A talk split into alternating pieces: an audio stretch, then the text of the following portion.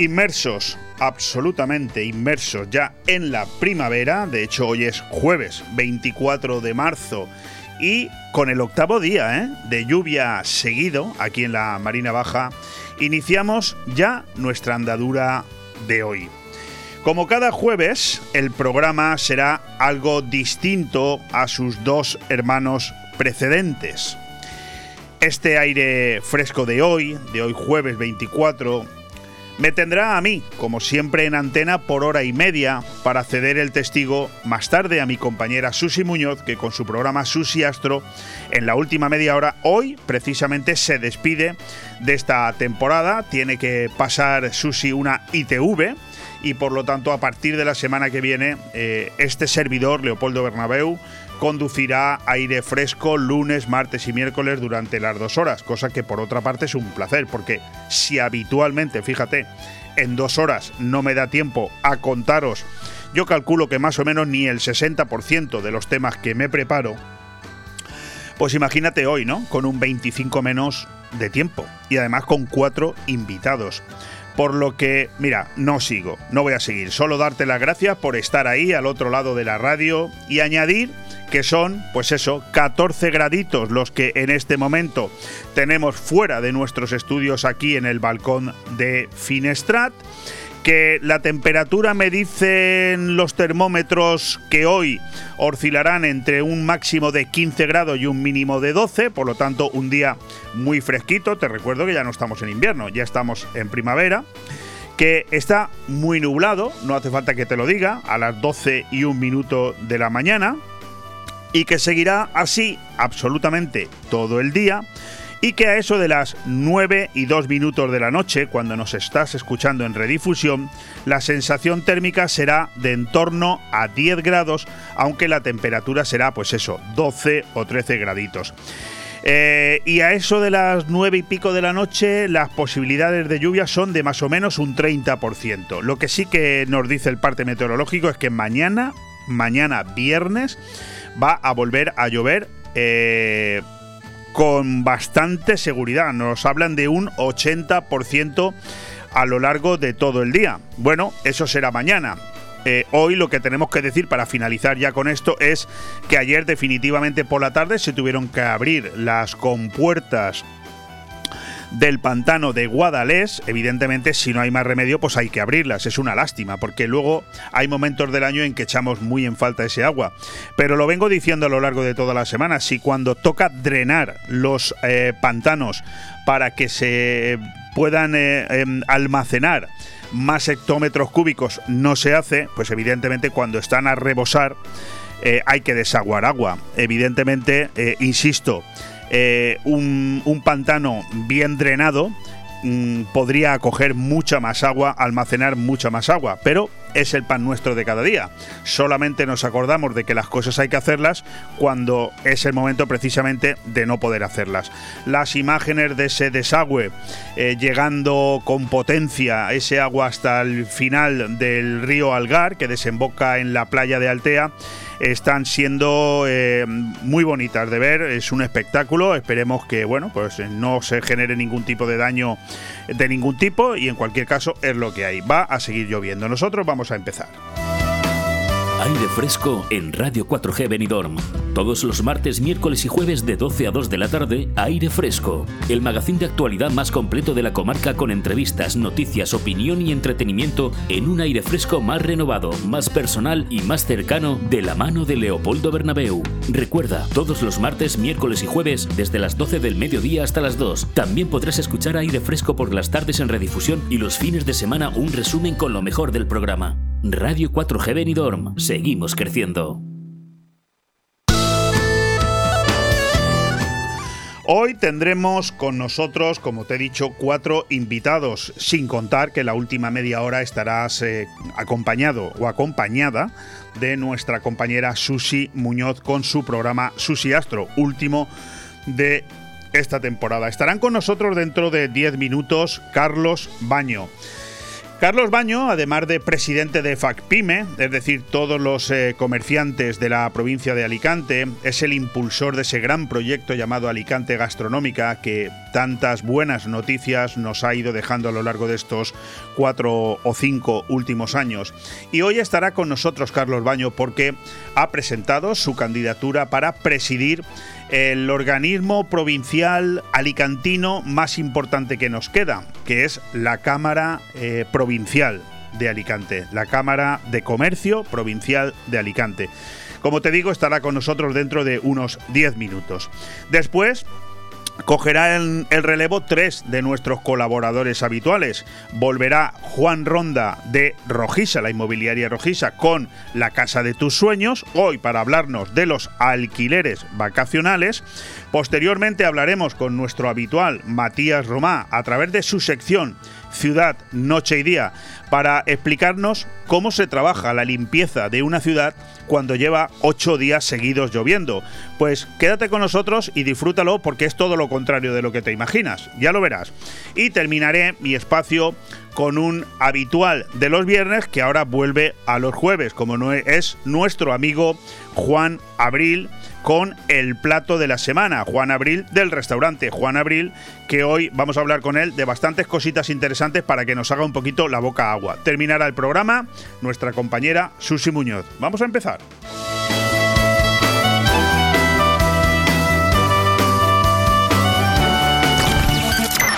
Radio 4G Benidorm, tu radio en la Marina Baja.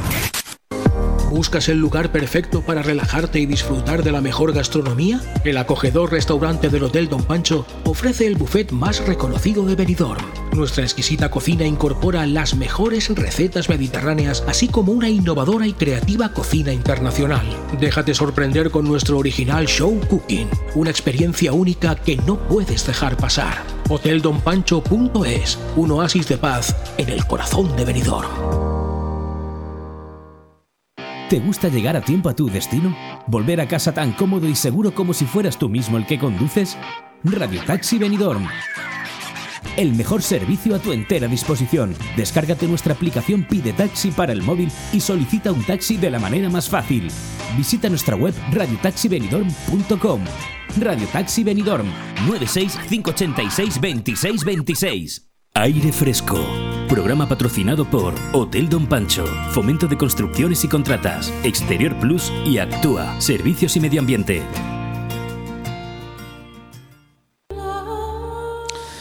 Al hilo de la que ha sido la noticia más trascendente de la semana, ojo, no por su importancia vital de cara a los ciudadanos, que están, por supuesto, mucho más preocupados por la huelga de transportes, el desabastecimiento, la subida desorbitada de los precios o la guerra de Ucrania, que hoy cumple un mes, sino por el interés que suscita ver a este gobierno mentiroso y peligroso a partes iguales ante su propio espejo, me he hecho eco hoy de esto. Sin ser una noticia vital, insisto, sí demuestra que Pedro Sánchez es un mal imitador de Mussolini. Por poner un ejemplo, ¿eh? podría haber dicho Hitler o Franco, pero no quiero herir demasiadas susceptibilidades. Y que esta actuación que ha tenido con respecto al Sáhara encubierta como tantas otras, puede ser la gota que colme el vaso de un Frankenstein que nunca debió de cobrar vida. Dice así, demasiadas verdades a medias. El giro dado por el gobierno a la relación con Marruecos subordinando una posición comúnmente aceptada durante 46 años para instaurar un nuevo estatus que atribuye de facto al, rey, al reino marroquí la soberanía sobre el Sáhara, no solo ha estado rodeado de un secretismo impropio de una cuestión de Estado, también ha sido una auténtica chapuza en lo formal por más esfuerzos que hiciese el ministro de Asuntos Exteriores, José Manuel Álvarez, para explicarse. Todo ha sido un cúmulo de contradicciones y medias verdades que dañan la imagen de España y que además ha enfrentado al PSOE a todos los grupos parlamentarios, a izquierda y derecha. Y esto último es algo tan atípico que solo tiene explicación desde una concepción autocrática del poder por parte de Pedro Sánchez. Álvarez comenzó el día con una broma de mal gusto que fue interpretada por muchos diputados como un desprecio al Parlamento. El ministro sostuvo que no había conocido la carta enviada por Pedro Sánchez a Mohamed VI hasta que fue publicada por el país. Además de algo muy improbable, que de ser cierto movería a cualquier ministro de Exteriores a dimitir por dignidad, no se sostiene que si esa versión fuese cierta, hubiese sido el ministro quien compareciera ayer. Debió ser Sánchez en persona. Pero ya que elude caprichosamente al Parlamento, al menos hasta el día 30, ¿por qué Álvarez revela que Exteriores lleva meses trabajando con Marruecos para desbloquear las malas relaciones y en cambio dice que no conoce la conclusión a su propio trabajo hasta que la publica un periódico? El argumento del gobierno, la mentira del gobierno, cae por su propio peso. Tampoco se cita en esa carta a Ceuta y Melilla, ni a Canarias. Sánchez se limita a dirigir a Rabat unas palabras genéricas sobre el respeto a la soberanía de ambos países, lo cual no garantiza que Marruecos no encare a las dos ciudades autónomas españolas como objetivo, sobre todo porque nunca han dejado de ser su reivindicación. Si no cambia nada respecto a la clásica posición del PSOE, respecto a la textualidad de su programa electoral y respecto a la influencia española sobre el Sáhara, porque argumenta Álvarez a la vez que se inicia una nueva etapa de relaciones. No por repetir mil veces una media verdad termina siendo perdón, una media verdad, correcto, termina siendo una verdad completa. No, en absoluto. Ahora el riesgo de Sánchez es enquistar la relación con Argelia, de quien dependemos para el suministro de gas. De momento, a Álvarez solo le faltó llamar ultraderechistas a Bildu, PNV, Esquerra Republicana o Podemos. A fin de cuentas, ese es el único recurso del PSOE cuando se le acaban las razones.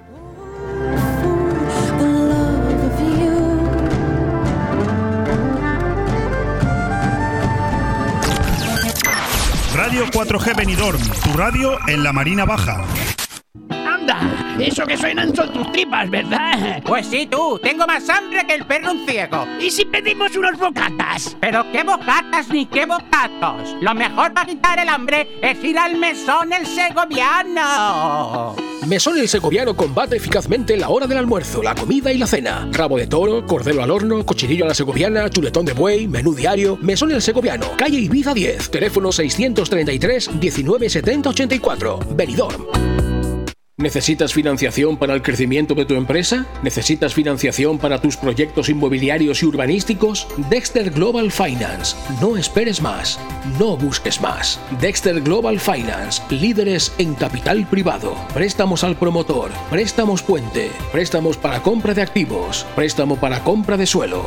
Pide tu estudio de viabilidad gratuito en grupodexter.com. Financiación desde 1 hasta 150 millones de euros. Líderes en capital privado. Entra ya en grupodexter.com.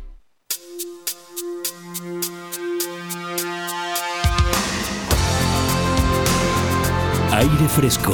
Programa patrocinado por Hotel Don Pancho, Fomento de Construcciones y Contratas, Exterior Plus y Actúa, Servicios y Medio Ambiente.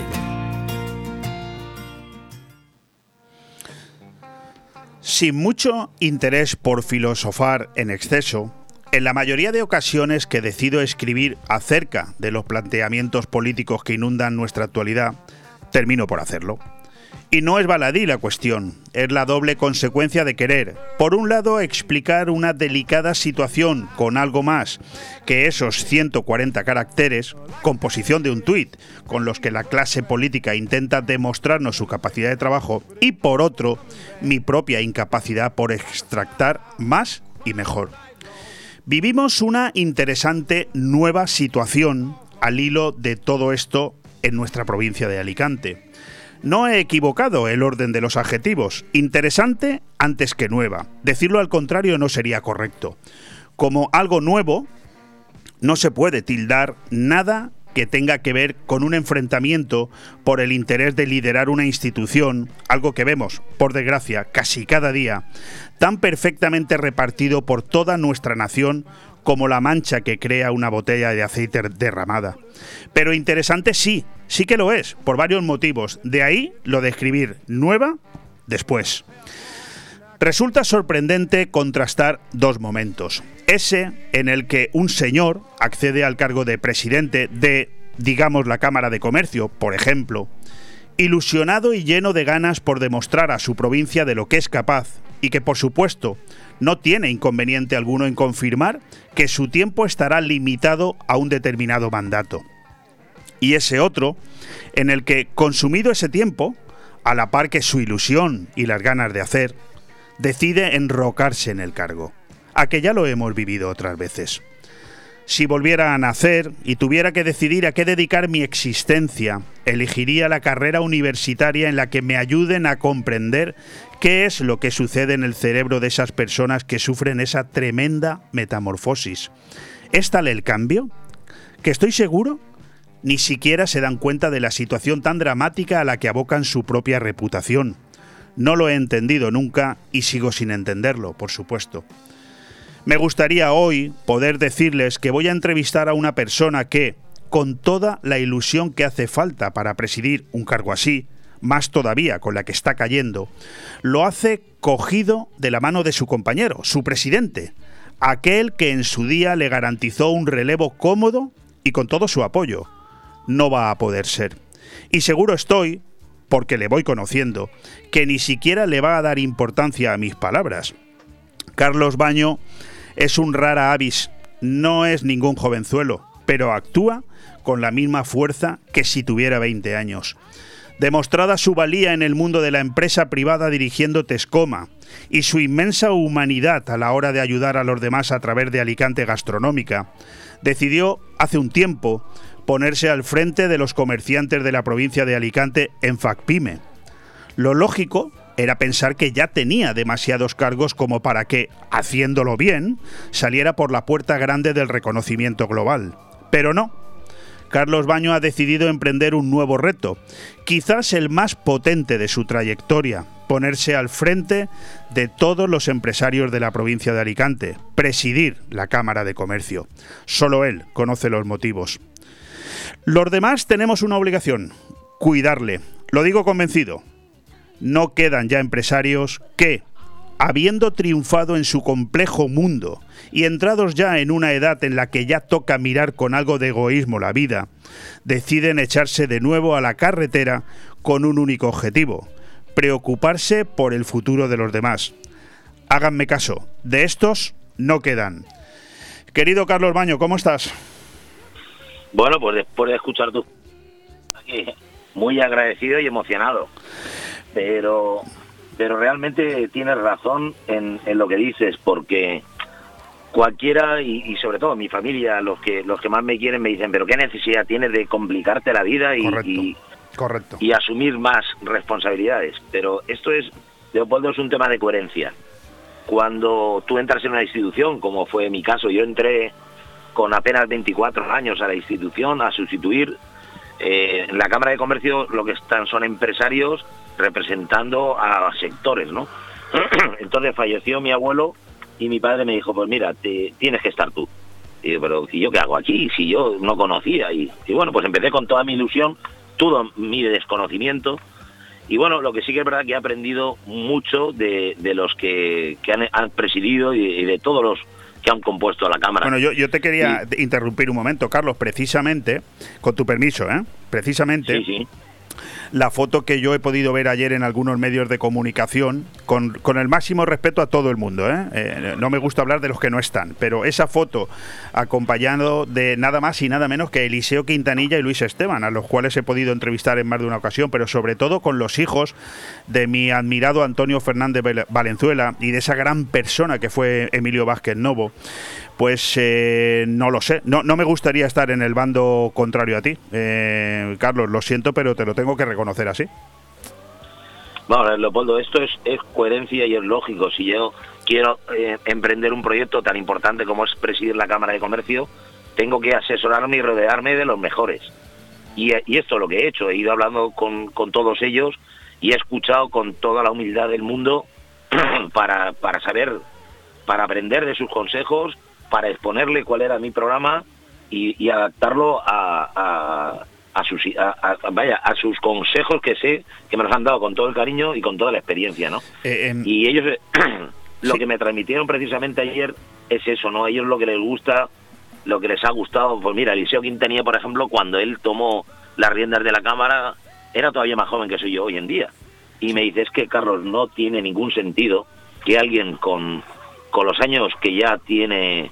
Eh, sí, el actual presidente Riera, sí. Tu, contrincante, intente estar y, cuando en, en, los años mm, que han pasado, pues tampoco ha aportado nada. Y entonces hay que dejar paso a, a las siguientes generaciones y, y bueno, pues esto, esto es un tema de responsabilidad, como ya te digo, y que yo he tomado la bandera, pero que no voy solo, voy acompañado de grandes empresarios en los diferentes sectores, muchos compañeros que ya estaban en el Pleno, que no están de acuerdo con las formas de hacer y de proceder, y que entendemos que la institución tiene que volver a recuperar el protagonismo que ha tenido el pasado, ¿no? No, no tienes la sensación, Carlos, eh, no, no lo digo por el cargo que, que, pretendes eh, eh, asumir tras las elecciones del próximo 20 de abril, ni siquiera lo digo por el presidente actual, no, lo digo en general, porque al final tú eres una persona también con una trayectoria y unas vivencias. ¿No te da la sensación que falta una carrera en la universidad en la que nos enseñaran a todos a que con el mismo entusiasmo que se pretende acceder a un cargo habría que saber salir de él. No, no tienes esas. Lo digo en general, ¿eh?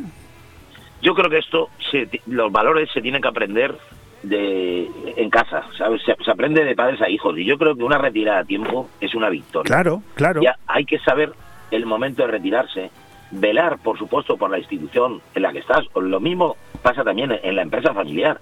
Cuando una persona ya deja de tener una, una visión real, ya no, ya no, ya no es conveniente el seguir aguantando simplemente por, por ego personal, ¿no? Hay, hay, que, hay que mirar por el bien común.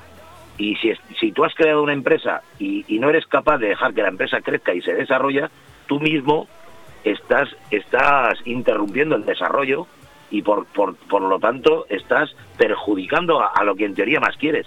Y yo sé que este hombre no lo hará con maldad, pero creo que es un error porque es lo que tendría que haber eh, provocado esa, esa, es pasar ese testigo. Me parece muy lógico que ella haya querido aguantar, pero lo normal y lo coherente es haber promovido ese cambio generacional, que además lo necesitamos, que estamos en un momento muy difícil, que necesitamos un empresario que esté eh, al, día, eh, vaya día a día levantando la persiana, conociendo de, primera mano eh, cuáles son las necesidades, Carlos... y sobre todo saber impulsar y aglutinar a, otros, otros empresarios jóvenes.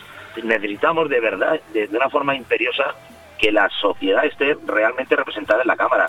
La Cámara se ha convertido en un órgano obsoleto, caduco, que no representa la realidad. O sea, lamentablemente solo hay dos mujeres en el Pleno. Sí, Esta no es la realidad de la sociedad.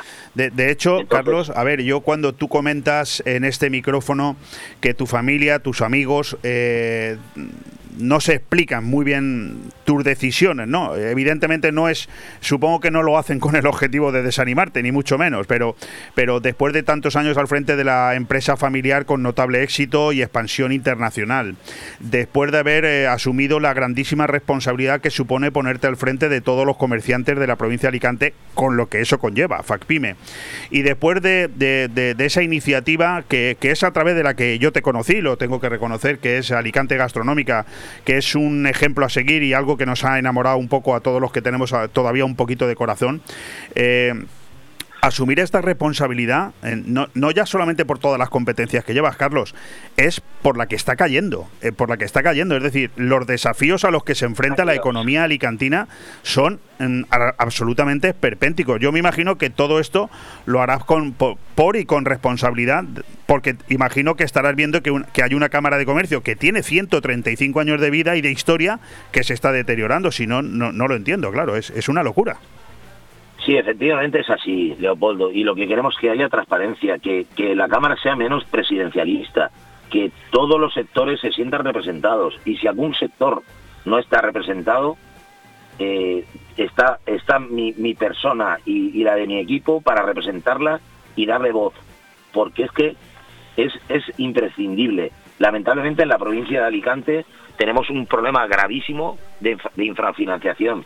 Somos la quinta provincia en cuanto al PIB. Y sin embargo, a la hora de la financiación estamos en el número 50, Leopoldo. Sí, sí, de locos, de locos, sí, sí, sí. tenemos que luchar por ir juntos en la provincia de Alicante. Yo no me canso de decir que eh, la provincia de Alicante es que somos la envidia y pero somos la envidia por, por, por la forma de emprender, por la, por la forma de liderar los proyectos en cada sector. Y sin embargo, como no vamos unidos, pues somos el de reír. Porque Pues, se- te voy a- no te se voy a- nos considera ni a nivel comunidad valenciana ni a nivel de- del gobierno central tampoco. Y Te- tenemos que reivindicarlo. Sí, sí, por supuesto, ¿no? Sí. Te quería dar, te quería dar una idea eh, que, que te la cedo, ¿eh? por si te vale, además de que te puedes reír un poco, no, no hay que ponerse serios, tan serios. Eh, te puedes poner en la campaña la C de campeón y te voy a explicar por qué. Porque la C casi es lo que hay que salvar. Hemos perdido COEPA con C, hemos perdido la Correcto. CAM con C, hay que salvar la cámara con C, ¿no? Pues totalmente de acuerdo.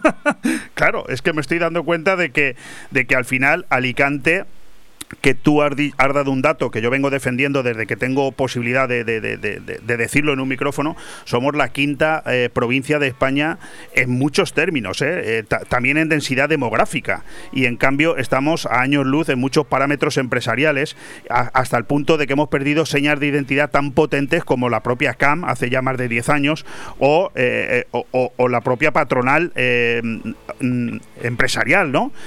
Nos queda la Cámara de Comercio como gran eh, es- eslabón de lo que es la representación de la alicantinidad, ¿verdad?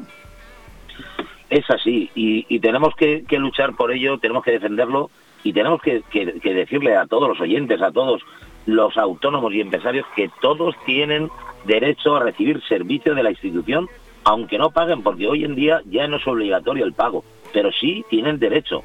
Y todos los jóvenes tienen a la, a la institución y eso es lo que queremos hacer, que esté a su servicio, para ayudar a emprender, tanto en los viveros como, como en, la, oficina única que queremos poner de orientación y asesoramiento para, para, para ayudar a emprender. Tenemos unos datos de, un estudio que, que he promovido desde Cámara de Comercio y, y es que son lamentables, eh, Leopoldo. Los, los chavales con, con una edad entre 15 y 16 años, hemos hecho una encuesta en, en 37 centros en toda la provincia con 3.500 alumnos y los, los resultados son eh, lamentables. El 37% de los chavales con esa edad, sus expectativas laborales son vergonzosas. Quieren ser influencers, Leopoldo. Y- o, o El funcionarios. 37% de los críos aspiran a ser influencers. Sí, sí, tremendo. El, tremendo. 33, el 33% quieren ser funcionarios. Claro, claro, sí, sí, de y únicamente el 3,7% quieren ser emprendedores. Menos mal que hay un 10, un 11%, no llega al 11%, que quieren ser profesionales liberados. Y el resto no saben, no contestan. Eh, en un país, Carlos, eh, como el que estamos creando entre todos, la- lamentablemente, si tú te das hoy una vuelta por venidor, te vas a encontrar con una cantidad importante, importante, ¿eh? de empresarios que te van a decir, no tengo gente para trabajar.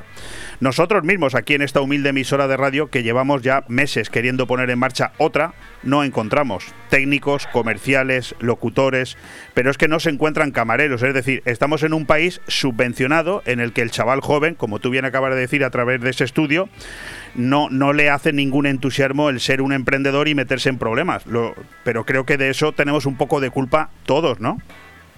Tenemos un, la, la culpa, tenemos que entrenar la culpa todos, pero tenemos que ponernos ya a modificar esto. O sea, esto es lamentable. Si la provincia de Alicante, que es líder en emprendimiento, y fíjate los datos que tenemos, tú imagínate qué puede pasar en otras provincias donde donde hay menos turismo, donde hay menos industria, ¿no? Imagínate en Extremadura, por ejemplo, Sí. o imagínate en, en Andalucía.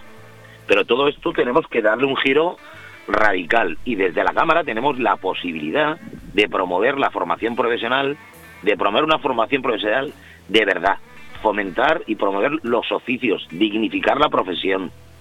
¿Cómo, es- cómo está siendo tu campaña, Carlos? Eh, las elecciones eh, telemáticamente empiezan dentro de menos de un mes, el 20 de abril, durarán hasta el 1 de mayo y luego presencialmente el día 5 de mayo. Te he podido escuchar que buscas que todos los sectores empresariales de la provincia estén representados. Estamos hablando de que hay más de 140.000 posibles ele- electores, de los cuales 120.000 son microempresas. ¿No, ¿No te dan vértigo todos estos datos? Claro que me dan vértigo, pero también me dan mucho ánimo porque eh, la única forma de poder cambiar esto es animando a participar al autónomo y al pequeño empresario porque ya te digo que los grandes ya tienen sus foros donde, donde ellos están eh, representados, pero ¿quién defiende al autónomo? ¿Quién defiende al pequeño empresario? ¿Quién defiende a la micro y a, la, mediana empresa? Pues la, está, está la patronal, como tú bien has dicho, que hoy en día pues no deja de ser una delegación de la patronal a nivel comunidad valenciana. Y, y estamos bien representados, pero tenemos que mejorar. Y en esto tiene una labor muy importante que hacer y mucho que decir la Cámara de Comercio de nuestra provincia, que además tenemos la suerte que en la provincia tenemos tres. Tenemos una Cámara de Comercio local en Alcoy, tenemos una Cámara de Comercio local en Orihuela, que son independientes, pero que la Cámara de Comercio de la provincia de Alicante tiene delegación en la Vega Baja, tiene delegación en Elche, tiene delegación en Finestrat. Sí, correcto. Tenemos también en Denia, tenemos una antena en Ibi, tenemos un vivero en en Muchamel. Y lo que tenemos que hacer es hacer llegar a todas las casas nuestro servicio. Y digo a todas las casas porque tenemos que procurar y desarrollar la, la, bonita profesión del empresario. El empresario es el que genera los puestos de, trabajo y es el que genera riqueza en un país. De hecho, y tenemos Sí, no, que te he escuchado, te he escuchado que tienes muchísimo interés porque eh, la Cámara, por la que de alguna manera eh, parece ser que se ha separado un poquito de lo que es la realidad en los últimos tiempos, tu objetivo es que estén eh, representados todos los sectores empresariales de la, de la provincia, ¿verdad? Sí, efectivamente, porque se cometen varias injusticias. Ahí tenemos un sector, por ejemplo, como es el de, el de la navegación, el del transporte, que, solo tiene un grupo y, tiene un único representante cuando son sectores tan importantes como ahora estamos viendo, como es el transporte de mercancía. Fíjate, el transporte de viajeros, que nada tiene que ver con las necesidades del transporte de mercancía, o la navegación, que la tenemos dejada a la mano de Dios. El puerto de Alicante tenemos que promoverlo. El, turismo de cruceros es necesario, es imprescindible, porque esto genera riqueza y genera economía a toda la provincia. Y esto no podemos consentir que estemos en, los datos que estamos. y hay que moverlo y promoverlo. porque el turismo es una generación de riqueza. Bueno, claro ejemplo tenemos en la capital del turismo que es que es precisamente Benidorm, ¿no? Correcto, correcto. De eso creo que creo que se sabe mucho en Benidorm. Se sabe mucho en Benidorm y, y, se, y se valora poco en el resto de la comunidad valenciana, ¿eh? porque, porque seguimos estando bastante denostados. Pero bueno, te he oído hablar de la integración de las mujeres. Parece mentira que tengamos que seguir hablando de esto, pero al parecer es una realidad que hace falta poner en marcha en la Cámara. Te he oído hablar también de las muchísimas posibilidades que la Cámara de Comercio tiene y no están siendo aprovechadas. Y sobre todo me ha encantado cuando te he oído te, he escuchado hablar de que la Cámara sea política politizado demasiado, que no puede ser servil. Yo creo que ese es el, principio, lo estamos viendo con los sindicatos principales de este país, ese es el principio del fin, ¿verdad? La Cámara tiene que, tenemos que conseguir que sea independiente, por supuesto que tenemos que dialogar con todos los grupos políticos, tenemos que llevarnos bien y con mucho respeto con la administración, pero eso no quita que tengamos que exigir lo que realmente nos corresponde. Y esa es nuestra obligación. Es así, o sea, es, es, es una eh, la Cámara de Comercio es una corporación de derecho público que está tutelada por la Generalitat Valenciana y esto son las normas de juego. Pero eso no quita que mande quien mande, la Cámara de Comercio tiene que exigir lo que es de recibo para la provincia en la que estamos. Y tenemos que exigir infraestructuras, tenemos que eh, exigir ayudas, tenemos que, que, exigir servicios y, y, tenemos que actualizar nuestra provincia porque es una provincia puntera. Por supuesto que con la digitalización, con todos los medios a, nuestro servicio. Y, y tenemos que conseguir que las grandes e importantes asociaciones, como es el caso de Osbeck, se sienta respaldada por la Cámara de Comercio. en, los últimos años Osbeck, pues bueno, está porque no tiene más remedio, pero no se siente representada. Lamentablemente es así, porque gracias a que ellos hacen una gran labor, porque hay un gran equipo de profesionales y un, un, sinfín de empresarios que han sabido defenderse en, las situaciones más, más complicadas, pero que la Cámara de Comercio tiene que haber estado ahí y, y, ayudándoles a liderar. Por supuesto que son ellos más que más, son eh, e, ellos perfectamente eh, independientes y, pueden representarse mejor que nadie, pero la Cámara tiene que estar ahí dando apoyo, ayudas y al servicio del turismo y de la hotelería. Pues nos vamos a quedar con esas palabras. Es obvio que escuchando a Carlos Baño, eh, todo oyente saca la conclusión de que podríamos eh, seguir hablando por lo menos otra hora más y, no nos repetiríamos en nada. Conseguir volver a contagiar al emprendedor es una cuestión clave. La generación de empleo, pues ya no se encuentran profesionales formados y la Cámara tiene que servir para eso. Acciones solidarias como las que el propio Carlos Baño ha empezado eh, hace ya algunos años a través de Alicante Gastronómica. En cualquier caso, guiar y asesorar a los empresarios tiene que ser un instrumento útil, esa entrega, esa determinación, ese liderazgo un proyecto regenerador para la Cámara de Comercio. Carlos, yo de verdad que me sabe mal dejarlo aquí. Sé que tendremos más oportunidades de hablar. Te quiero agradecer que nos hayas concedido tu tiempo y desearte toda la suerte del mundo. No sé de dónde sacas la energía a tu edad, no, no lo sé, no lo sé. Pero bueno, en cualquier caso, esas vitaminas que te toman no las tienes que recomendar a los demás para tener ese entusiasmo. Y lo dicho, desearte toda la suerte del mundo. Pues las vitaminas las saco de me, retroalimento del apoyo de, un nutrido grupo de empresarios que, que desde cualquier proyecto que he liderado, me da igual que sea el de Alicante Gastronómica Feria, como tú estabas comentando, con el tema solidario, hemos conseguido apoyo de más de 400 empresas y ya más de 1.800 voluntarios que han pasado por las cocinas de, de Alicante Gastronómica Solidaria. Ahora estamos colaborando también con con Cruz Roja y con el gobierno central y con la Generalitat Valenciana facilitándole los menús a los a los ucranianos en los dos puntos de acogida que hay en la provincia de Alicante. Y, y gracias a todas las personas que han creído en mí son los que me, me, dan fuerza para seguir luchando. Cuando cuando ves resultados del trabajo bien hecho y el apoyo incondicional de todos estos empresarios es lo que te da fuerza para seguir emprendiendo proyectos que entendemos que si no tomamos medidas y tomamos soluciones, nadie va a venir a solucionarlos. Eso es cierto. Carlos Baño, con esas palabras nos quedamos, deseando toda la suerte del mundo. Las candidaturas eh, ya están en marcha, el proceso se inicia el próximo 20 de abril. Toda la suerte del mundo, Carlos.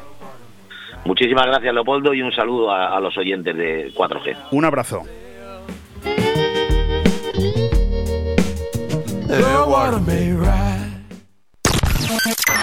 Radio 4G Benidorm, tu radio en la Marina Baja. ¿Eres promotor inmobiliario? ¿Necesitas un préstamo para tu empresa? Financiamos desde 1 hasta 150 millones de euros. Dexter Global Finance. Préstamos para construir y para crecer. Dexter Global Finance. No busques más. No esperes más. Te damos el crédito que necesitas. Infórmate y pide tu estudio de viabilidad gratuito en la página web grupodexter.com. Apunta. grupodexter.com. Dexter Global Finance. Financiación alternativa. Líderes en capital privado. Madurez, tradición, tendencia y modernidad. Hablamos del restaurante Juan Abril, la cocina española de siempre. Restaurante Juan Abril. Arroz seco, meloso, caldoso, de pescado, de carne, con verdura, con bogavante, caldero de pescado, las mejores carnes y sus guisados caseros de toda la vida. En Altea, Passeig del Mediterráneo 14. Reservas al 96 584 37 22, porque nuestra casa es su casa. Aire Fresco. Programa patrocinado por Hotel Don Pancho, Fomento de Construcciones y Contratas, Exterior Plus y Actúa, Servicios y Medio Ambiente.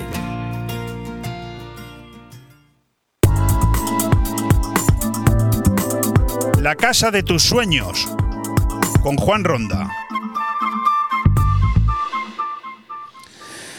Un alquiler vacacional es una propiedad que se utiliza exclusivamente para alquilarla como casa de vacaciones. Por lo general, los alquileres vacacionales se alquilan durante un periodo de tiempo corto, que suele oscilar entre unos días y un máximo de 2-3 semanas suelen estar decoradas con un alto nivel de calidad y cuentan con todas las comodidades. La gente puede acceder al alquiler vacacional por un corto periodo de tiempo para quedarse allí de vacaciones. Normalmente, los alquileres vacacionales están situados en zonas turísticas o cerca de zonas de interés en las que la gente desea alojarse, bien sea costa o bien sea interior. Sin embargo, Recientemente se ha despertado el interés por los alquileres vacacionales en el centro de las ciudades o por los alquileres vacacionales en pleno monte, situados eh, muchas veces cerca del lugar donde se celebran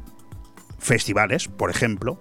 Bueno, para hablar de todo esto, para hablar del alquiler vacacional y para traernos también algunas eh, sorpresas interesantes en cuanto a posibilidades en el mundo de la inmobiliaria, tenemos con nosotros a nuestro querido amigo, el señor Juan Ronda. Eh, don Juan, ¿cómo está usted?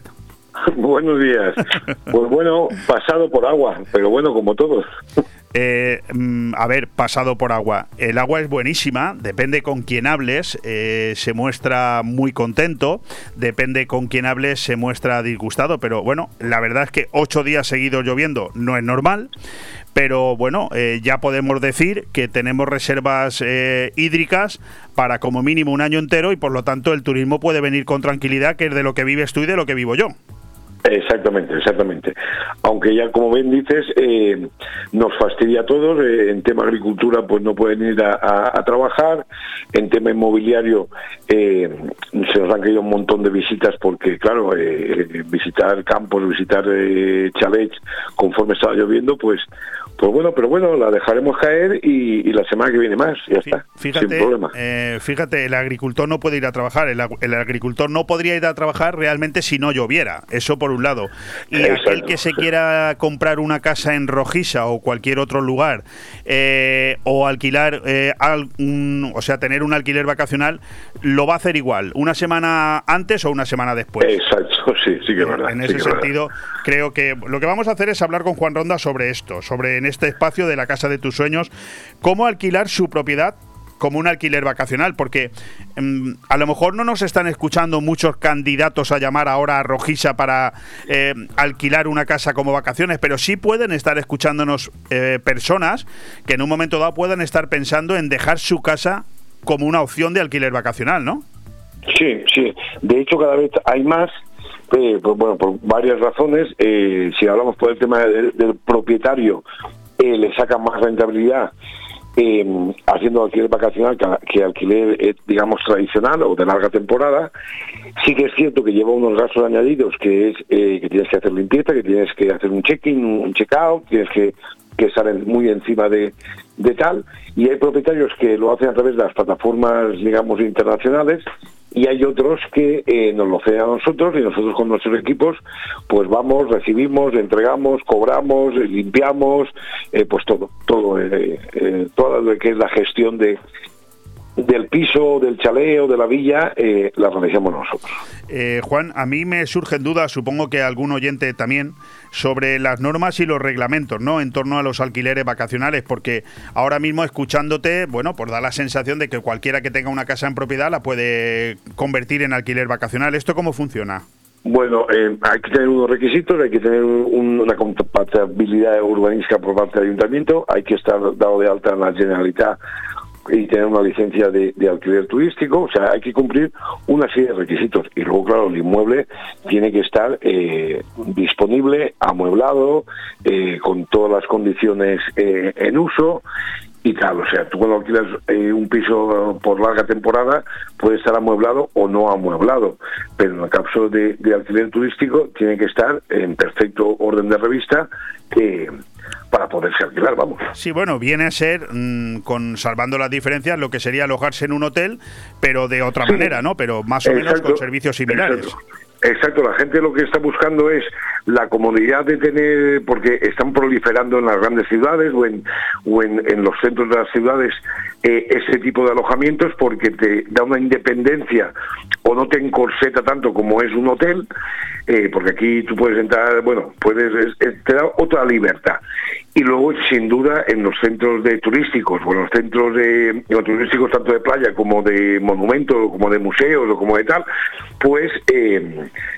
eh, está proliferando mucho mucho esto de hecho nosotros en toda la parte desde Callosa bajando hacia Altea la Bella o hacia Altea y todo lo que es el paraje de las fuentes de Algar pues tenemos bastantes eh, y claro con mucha demanda porque la gente va y también es verdad que todo el tema del cicloturismo y tal pues la gente va a un sitio eh, rodeado de naturaleza eh, con tranquilidad, coge su bici, se da sus vueltecitas y tal, y la gente lo que busca es desconectar un poquito.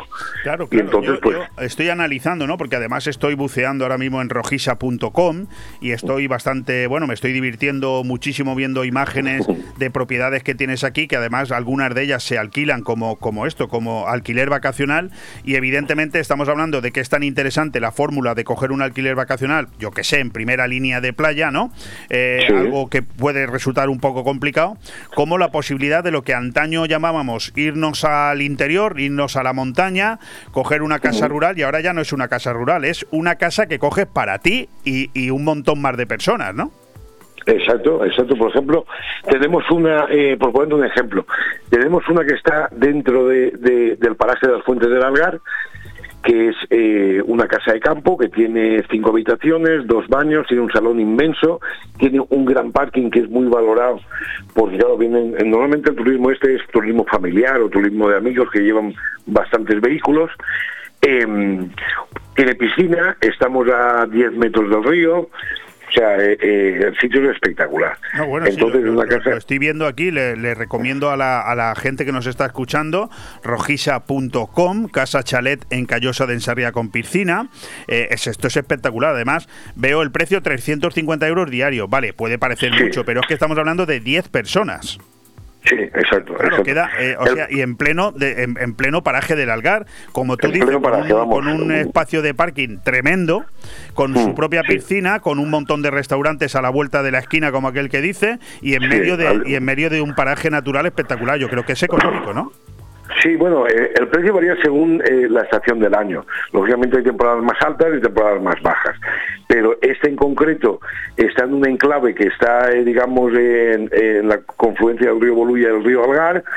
Está muy cerquita, a 10 minutos andando de los restaurantes, a 5 minutos del río y a la carretera eh, dos minutos andando. O sea, es decir, que perfectamente en 10, eh, 15, 20 minutos puede estar en Benidorm, puede estar en Altea, puede estar en Calpe.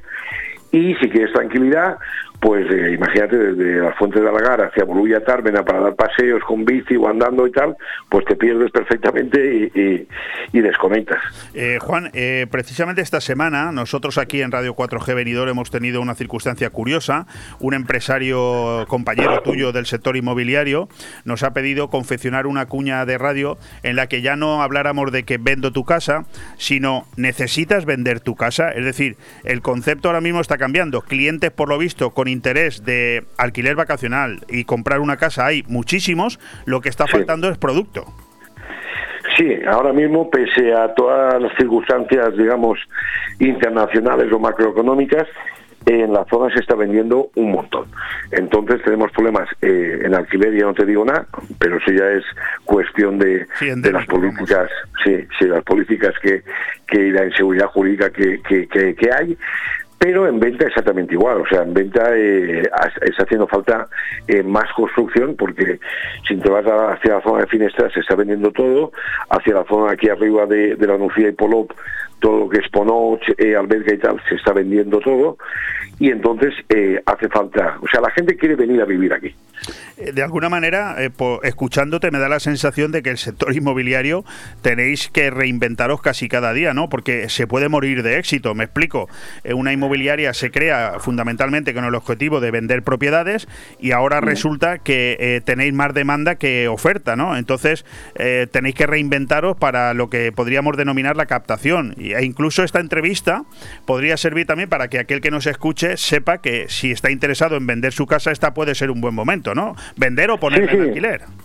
Exacto. Eh, poder alquiler, nosotros intentamos, aparte de, de hacerles un seguro de, de alquiler, que ya pasan sus filtros en cuanto a temas de morosidad y tal, intentamos, porque al final somos muchos, pero aquí nos conocemos todos. Es decir, nosotros cada vez que alquilamos algo, si queremos, vamos, eh, preguntamos hasta el final quiénes son los inquilinos. Porque luego si no quieren pagar, no pagarán, porque al final no puedes obligar a nadie. Pero intentamos darle una seguridad al propietario de que estos señores tienen una estabilidad, estos señores trabajan en tal sitio, estos señores vienen de tal otra vivienda que hemos hablado con la propiedad y se van porque la necesitan vender o la necesitan para un familiar. O, o sea, intentamos hacer un historial con el único fin de que eh, producir los menos impagos posibles. Pero bueno, eh, eso al final el que es el inquilino el que decide pagar o no pagar. Pero claro, como tenemos la inseguridad que hay, pues el tema del alquiler está muy complicado.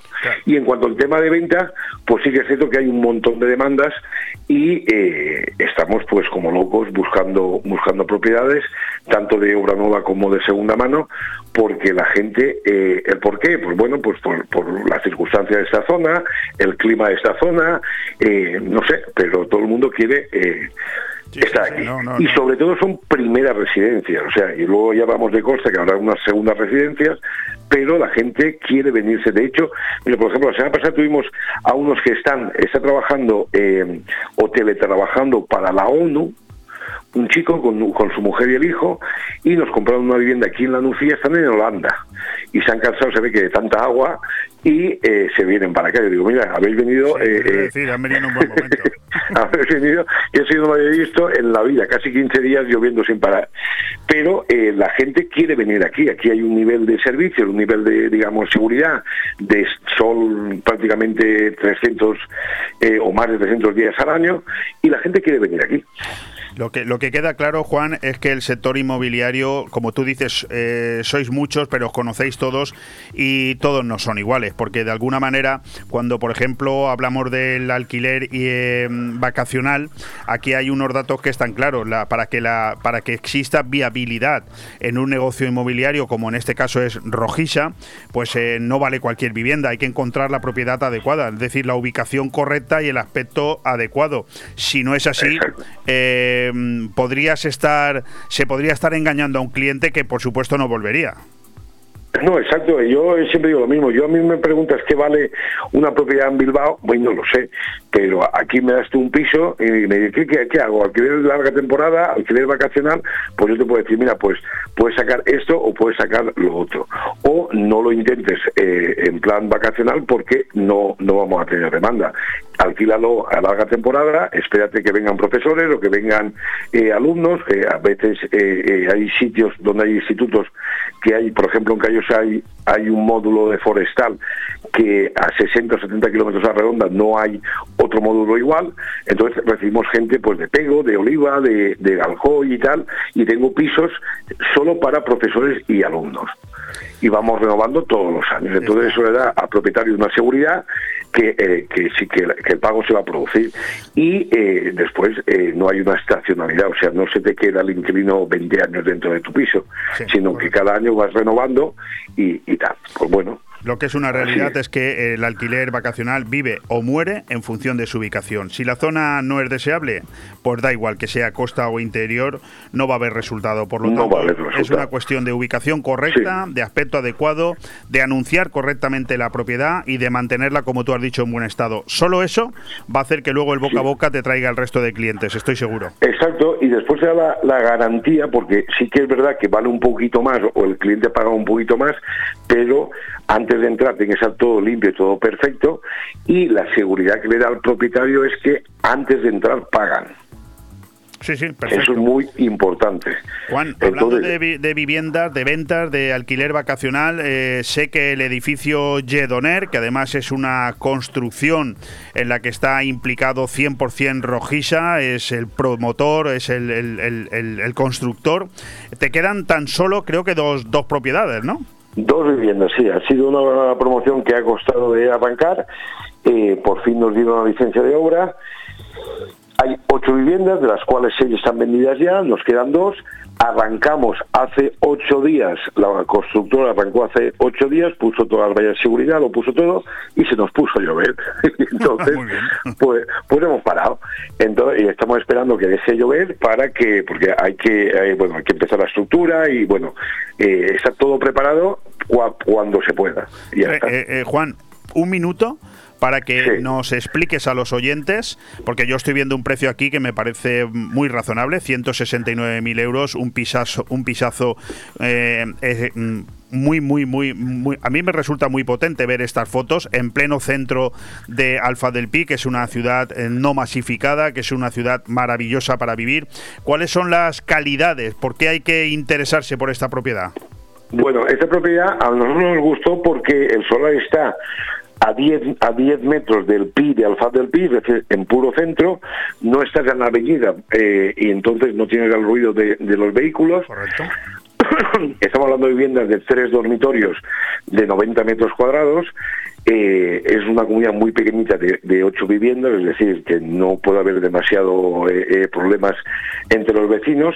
Las segundas, tengo, me queda un segundo, que lo que hemos hecho, eh, y también es verdad que es la- lo que demanda la gente, hemos hecho escaleras interiores en los tres segundos y les hemos dado la terraza superior, se queda un trozo para la comunidad, para poner eh, historias de aerotermia, de placas y tal, que es lo que pide la ley, pero la gran mayoría de terrazas se ha partido en tres eh, y es de los pisos segundos. Entonces, eh, te encuentras con un piso de 90 metros más 90 metros de terraza arriba, que hoy en día es impensable. Entonces, yo creo que eh, en cuanto pongamos ya el cartel de, o cuando empiecen a ver allí a la constructora ya, ya haciendo trabajo, vuelan, vuelan pues se van a vender. O sea, no esos dos pisos que quedan van a volar. O sea, eso no tengo. Eh, que no la tengo. gente aproveche esta conversación en, en Radio 4G por si está interesado, porque es evidente que en cuanto se ponga ese cartel, si antes de que empiece la construcción ya se ha vendido el 75%, pues es obvio, sí. obvio que esos dos pisos van a volar. Bueno, no tenemos tiempo para más. Juan Ronda, la casa de tus sueños, gruporojisa.com, 672 20 26 36. Vamos a animar a Juan Ronda también, aprovechando este momento para que cambie la cuña, ¿eh? un, un poquito, Sí. aunque, es, aunque es escandalosamente atractiva, eh, todo hay que decirlo. Bueno, eh, nos va a costar un poquito porque, claro, esta ha tenido muy buen impacto. Entonces, estamos ahí. De hecho, personal tuyo ya me lo ha dicho. Oye, vamos a cambiarla ya. Sí, mejor. Estamos trabajando en ello. Estamos trabajando. en Mejorarla va a ser complicado, pero nos vamos a Sí. inventar algo. Bueno, Juan, un fuerte abrazo y estamos totalmente en contacto. Vale, un abrazo. Muchas gracias. Hasta ahora. Hasta ahora.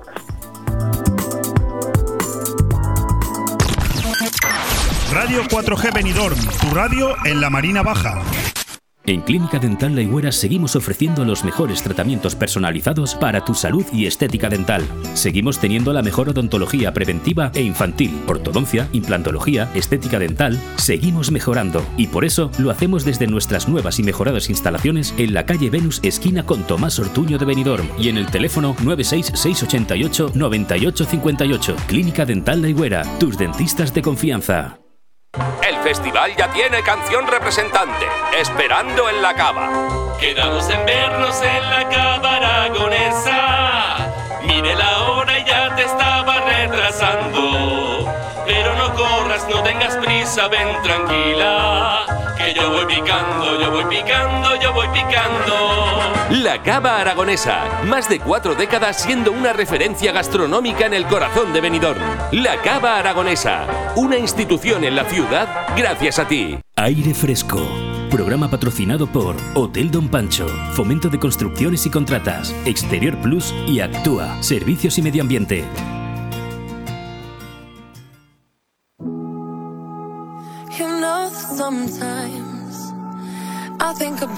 Ciudad, noche y día. Con Matías Romá. Cuando uno decide, siempre al principio de la temporada, quiénes van a ser los colaboradores que le van a acompañar a lo largo de los próximos 11 meses de radio, y sin saberlo, se la está jugando, pues pasan cosas. Sobre el papel, que lo aguanta todo, es fácil pensar que eliges a los mejores y que las secciones que cada semana van a llegar hasta ti son las adecuadas para entretener. Es un doble riesgo, la sección y quién le pone la voz. Nunca me callo lo que pienso y eso es lo que me ha traído hasta aquí, habiendo superado muchos avatares. No es por tanto tiempo ya de disimular. Ni todas las secciones iniciadas a primeros de septiembre me gustan lo mismo, ni los conceptos extraídos a mitad de ciclo tienen mucho que ver entre sí sobre cada voz que los acompaña. Uno de los que más dudas me creaba era este, el de Ciudad, Noche y Día. Lo era por varios motivos. No veía como una sección dedicada a la, eh, la limpieza viaria podía ocupar un espacio semanal y mucho menos cómo podríamos tener temas nuevos e interesantes para enseñar y entretener a la audiencia. Hoy más de seis meses después, tengo que reconocer que ha sido uno de los más grandes descubrimientos, la mayor de mis sorpresas. Matías Romá, un profesional de los grandes, me demuestra cada semana cuán grande era mi preconcebido error. También él me generó dudas, alguna duda, pues teniendo el mejor y más amplio currículum para conducir con maestría esta sección, hablar con él en privado me generó alguna duda sobre la posibilidad de que sus diálogos fueran lo suficientemente generosos como para lograr el principal éxito en la radio, que no es otro que el conseguir que sigas ahí con nosotros. De nuevo, me volví a equivocar 100%. Hoy quería yo empezar así, no solo porque es de justicia y en agradecimiento a la labor de Matías, sino porque después de ocho días seguidos lloviendo, es cuando más me he acordado de ese grupo humano que conforma la plantilla de FCC Medio Ambiente en Benidorm, que seguro está teniendo unos días complejos. Yo no sé si añadir complicados, pero seguro que complejos. Sabemos que el agua es muy beneficiosa para la limpieza de las calles, algo de lo que, por cierto, hoy hablaremos, pero ¿qué me dices de la sensación que produce ir en tu coche cómodamente bien sentado, mirar hacia un lado y ver a un trabajador embutido en su impermeable limpiando las calles cayendo un chaparrón de agua? Querido Matías Romá, ¿cómo estás? Hola, buenos días. Pues eh, después de los días que llevamos de tanta lluvia y además ha llovido en, en una proporción adecuada, que no hemos tenido desbordamientos ni muchos arrastres, pues un poco sorprendidos porque yo mm, he hablado con varios compañeros, vecinos, amigos y no recordamos una semana seguida de mañana, tarde y noche de tanta lluvia y tan buena, ¿eh? Y tan buena. Sí, porque hay que matizar. Te agradezco muchísimo lo que acabas de decir, pero déjame que vuelva un poquito antes. Espero que no te hayas enfadado, ¿eh? Con lo que he dicho, ¿eh? Al principio. No, no, al contrario. Eh, bueno, eh, bien, es, es, lógico, bueno, que esta, en esta sección eh, nueva, por un poco darnos a conocer y explicar un poquito los trabajos diarios y todo eh, lo que engloba el servicio de limpieza, recogida de tantos um, servicios que se prestan al ayuntamiento y a la ciudad, pues que bueno, que, que a lo mejor en un solo programa podríamos contarlo todo muy resumido y después pues podemos ir charlando todas las semanas y apuntando cosas nuevas, anécdotas y circunstancias que acarrean el servicio, que son pues muchas y bueno, algunas divertidas como como comentas. No, y, no, no y- dejas de sorprenderme, Matías. Eh, mm, eh, se nota que, que- que eres eh, tan bueno para el tema de la radio, cosa que yo en un momento dado no lo habría firmado, como lo fuiste para jugar al fútbol. ¿eh? Tienes salidas para todo. ¿eh? Pegas unos regates en cortos No, alucinantes. no te creas, ¿eh? yo soy una persona bastante tímida. eh, lo que pasa es que, bueno, de, de lo que conozco o de lo que intenté prepararme cuando era joven del fútbol, pues hemos ido aprendiendo, hemos ido cogiendo. A mí me gusta mi trabajo y yo estoy en- un poco en medio de, del ayuntamiento, incluso de la empresa, de Sí, mis pero, pero compañeros. fíjate, fíjate, de- decir que hubiéramos sido capaces de decirlo todo en un programa, aunque hubiera sido despacito, es, es mucho decir. Yo no estoy en absoluto de acuerdo con eso. Imposible. Todo lo que hemos hablado durante seis meses, haberlo condensado en un programa. Tendría que haber sido de 24 horas, un maratón de radio. Sí, sí. Además, mira, yo te voy a, si me permites, te voy a Claro. contar una, una anécdota que viene un poco al, al paso. Yo llevo ya 28 años en la empresa trabajando para, para Fomento y para, trabajando para nuestra ciudad. Y bueno, me han ocurrido muchísimas circunstancias que, que, bueno, cada, cada circunstancia es una y tiene su explicación, pero hay una eh, porque después de estos meses que dices que llevamos en programa, que a mí no me parecía que llevábamos tantos, pues me gustaría destacar un poco la labor del concejal de limpieza viaria que se llama José Ra. José Estuvo Ramón ayer aquí en, en antena, José Ramón González de Zárate. Bueno, pues yo creo que viene al caso que ningún programa lo hemos nombrado y te voy a contar una anécdota eh, rápida para no quitar, restar un poco a lo que es el servicio de nuestro y en el programa de, que desempeñamos diariamente. Bueno, forma los- parte los del servicio, o sea que no te preocupes. Bueno, pues eh, un día me llama mi jefe, el delegado, y me dice que, que mañana el concejal quiere ver el servicio a, primera hora de la mañana. Bueno, vale, pues nada. Pero quiere verlo con el coche y quiere estar dando vueltas contigo en el coche. Pues perfecto, sin problema. Entonces, ¿a qué hora lo recojo? Yo pensaba que me iba a decir a las nueve. Dice, no, no, a las siete y cuarto, cuando saques a la gente al personal, ya te está esperando en la puerta del ayuntamiento para irse contigo. Vale, pues yo digo, bueno, pues eh, será de siete y cuarto a ocho, a las ocho se querrá ir a tomarse el café y a, ver a sus compañeros y a despachar cosas del servicio, del ayuntamiento. Entonces, pues llegaron las 8, él iba viendo el servicio, le gustaba lo que veía y, iba apuntando cosas, eh, "Ay, esto por qué no se hace así, esto por qué no se hace así. Entonces, al- a las 9, digo, bueno, pues ya se irá. Tampoco se va a las 9. Digo, bueno, pues eh, tendrá que hacer alguna necesidad, tomarse un café o algo. Pues nada, tampoco se iba a las 10. Entonces digo, bueno, pues eh, voy a parar un momento que voy a entrar al baño, me tomo un café rápido, ¿quieres tomarte algo? Y me dijo, no, te espero en el coche. Así que así transcurrió ese día y llegaron a la hora que te tengas que ir, me dejas en el ayuntamiento que cuando tú te vayas yo me voy.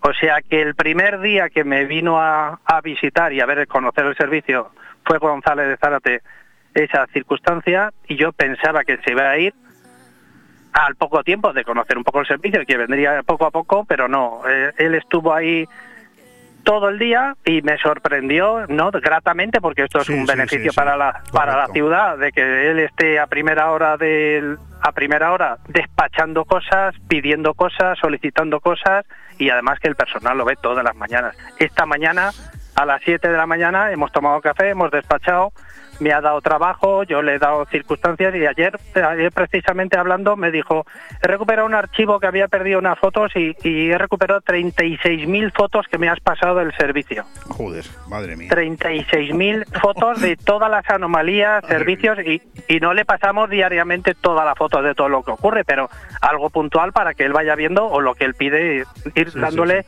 las noticias del mismo. Pues hoy a las 7 de la mañana estaba también con el, je- el jefe de servicios técnicos, Geroni, hemos tomado café, hemos despachado, Bueno, vamos a eso, hacer eso eh, Matías, si me permites que añada algo, simplemente lo que viene a decir es que no todos los políticos son iguales y que no es justo eh, cuando criticamos abiertamente a la clase política en su conjunto. Decimos que todos son unos corruptos, unos malvados, unos perversos y unos vagos. Bueno, pues no, no todos.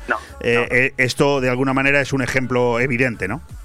Eh, claro, yo, bueno, eh, llegados a este punto de que llevamos ya tanto, tantos eh, programas, pues bueno, hay que destacar la labor que desempeña José Ramón González Zárate en, el servicio para la ciudad y, y bueno, pues por la noche, a las 10 de la noche me está mandando fotos, mensajes a las 6 de la tarde y en fin, nosotros le damos tratamiento y hacemos todo lo posible para subsanar las anomalías que le entran a él por otro cauce y nosotros eh, aprovechamos para pues ir adelantando pues trabajos, ¿no? Matías Romá, FCC Medio Ambiente. Oye, Matías, ¿tú, ¿tú recordabas ocho días seguidos lloviendo en Benidorm, como tú bien has dicho, además de una manera tan interesante, donde el agua eh, está siendo magníficamente bien recibida? Evidentemente está cabreando también algunos, ¿no? Pero, pero en general magníficamente bien recibida hasta el punto de que ayer eh, las compuertas del, del embalse de Guadalés pues se tuvieron que abrir. ¿Tú esto lo recordabas? No, no, eh, eh, nosotros, y además tú que tienes más canas que yo, eh, lo recordarás, eh, esto por la mañana llover eh, ha ocurrido siempre y por la tarde salir el sol. O sea, esto lo hemos vivido cuando hemos sido jóvenes, eh, chicos, y esto ha sido siempre así. Y puede llover un día, pero al día siguiente eh, sale el sol seguro. O sea, que esto no se parece nunca. Londres esto, ¿eh? O Gijón. Mira, las ciudades más limpias de España son las ciudades donde más suele llover. Entonces, Asturias, eh, Galicia, el País Vasco, todas estas ciudades que normalmente llueve una o dos veces a la semana o incluso más, eh, esas ciudades, eh, si ahora mismo los ciudadanos en estos días atrás no les ha llamado la atención la mancha cerca de la papelera, la mancha junto a los contenedores, la mancha junto al banco, es porque el agua ayuda a, aliviar todas esas manchas. Que ¿Cómo ha sido? ¿Cómo ha sido el trabajo vuestro en estos ocho días? Es que me, me- Bueno. me- me hace especial ilusión conocerlo. Bueno, pues eh, el personal que tenemos destinado a, a los servicios de baldeos, pues lo que hacen es, eh, les variamos las rutas y las y las pautas, es quitando el, el servicio de baldeo del centro y las playas de primera línea de playa, que se tiene que hacer sí o sí por el pavimento del mármol, el resto, pues mm, vamos a, con esas brigadas, hacemos la limpieza de donde hay más caída de hojitas, hojas, arrastres, barro, y entonces todas esas brigadas de baldeo enfocan todos esos servicios y digamos que revisamos las plazas y todas las zonas peatonales para ver qué, qué afluencia o qué el agua que, que le ha causado a esa calle, si ha tenido algún tipo de arrastre de, de algún de ramas, de barro, de etcétera, y entonces lo que hacemos es redistribuir al personal del baldeo. Bueno, también el tema de la limpieza de arquetas, de los inbornales, de las alcantarillas, cosas que habitualmente para el ciudadano normal pues no tienen importancia porque no las tenemos en cuenta. Es como yo decía antes, vas en tu coche abrigadito escuchando música y claro, la sensación cuando ves a alguien embutido ahí en su en su anorak, cayéndola de Dios, bueno, pues eh, claro, es cuando realmente te das cuenta de que hay gente que está trabajando, pero pero la limpieza de arquetas, de inbornales y de alcantarillas, eh, a ver, eh, en días como este es, es fundamental, ¿no? Para que no se generen atascos de agua. Claro, eh, esa es nuestra primera misión cuando salimos por la mañana. Lo que pasa es que, bueno, como ha sido durante varios días seguidos, pues bueno, hemos tenido que hacerlo todos los días. O sea, que hemos tenido que reforzar todo el tema de los arrastres, las, las arquetas que bien dice, los inbornales, para que el agua filtre bien y no haga atascos, ¿no? Porque al final lo que también buscamos de cuando hay un poquito que baja la intensidad de la lluvia, quitar los charcos donde hayan carriles bici o, algunas mm, algunos mm, pequeños eh, baches que pueda haber en la calzada también intentamos pasarlo al ayuntamiento para que puedan eh, subsanarlo con los servicios técnicos lo antes posible digamos que hay una coordinación para que la ciudad siga funcionando, aunque siga lloviendo. ¿eh? Matías, inundaciones como las que estábamos acostumbrados a ver en la famosa curva del Number One y otros lugares cuando caían esas trombas de agua, en esta ocasión no, no las hemos vivido, ¿no? No, no, esta vez ha sido es que no ha sido la clásica gota fría que nos suele caer de golpe y nos cae en un día todo un chaparrón impresionante y, nos hace unos desbordamientos. Y ha, sido un... Eh, quitando anoche que apretó un poquito y además vino un poquito de... vino alguna nube de, de polvo en suspensión, incluso lo que no habíamos tenido días atrás ha habido que que actuar otra vez sobre, hemos empezado hoy otra vez a darle al, a los, al mobiliario urbano, a los contenedores, a los bancos, porque sí que ha caído un poquito de barro en suspensión. Entonces hemos tenido que actuar, eh, o sea, que conforme digamos que amanece el día, tenemos que tomar una decisión o otra. ¿eh? Sí, porque aquí cuando, por ejemplo, hablamos de limpiezas como las que estamos citando, eh, en el, otro sentido, en el de la recogida de enseres, yo quiero pensar que se reducen, ¿no? Cuando llegan días como, estos de, lluvia, se reduce, digo yo, ¿no? En número y cantidad, pero, pero me hago una pregunta compleja eh, y simpática. Eh, un colchón no pesa lo mismo cuando os llaman para recogerlo en un día normal que en un día en el que le ha caído una tromba de agua al colchón que tiene que pesar un quintal, ¿no? Efectivamente. Entonces, ¿qué ocurre? Que cualquier vecino de, pues bueno, voy a, tengo que sacar unos muebles, bueno, pues llamo por teléfono o, y, lo saco mañana. Pues entonces, como está lloviendo, bueno, pues llamaré mañana. Entonces, normalmente se demoran, las que no son urgentes, las notas que no son urgentes, se demoran. El vecino mismo le cuesta un poco incluso bajar a tirar la basura. Pues eh, si no tiro hoy, la tiro mañana. Y a veces eh, bajar la basura al contenedor pues es como un paseo. Voy y saco al perro y fumo. Ahora, ahora ves en algunos sitios hemos tenido que incrementar la, el baldeo en los retranqueos porque muchos vecinos donde se acaban el perro pues al retranqueo al retranqueo de esta comunidad al retranqueo de aquella comunidad y nos hace incrementar la frecuencia de las zonas de retranqueos porque al final si no lo que hace es que eh, se originan unos olores para, para el ciudadano que pasa por la acera y dice, uy, aquí huele mal, ¿no? Bueno, yo, creo que el oyente se da cuenta de eso que yo decía al principio. Tenemos mm, conversación para rato, lo que no tenemos es más tiempo. Se nos ha terminado y se nos quedan cosas, como siempre, Matías, por comentar, pero no pasa nada. La semana que viene habrá más. Lo que sí que quiero es dejarte 30 segundos para que nos hables de esa recogida de alimentos no perecederos que FCC Medio Ambiente ha puesto en marcha para ayudar también a Ucrania. ¿Cómo, cómo va?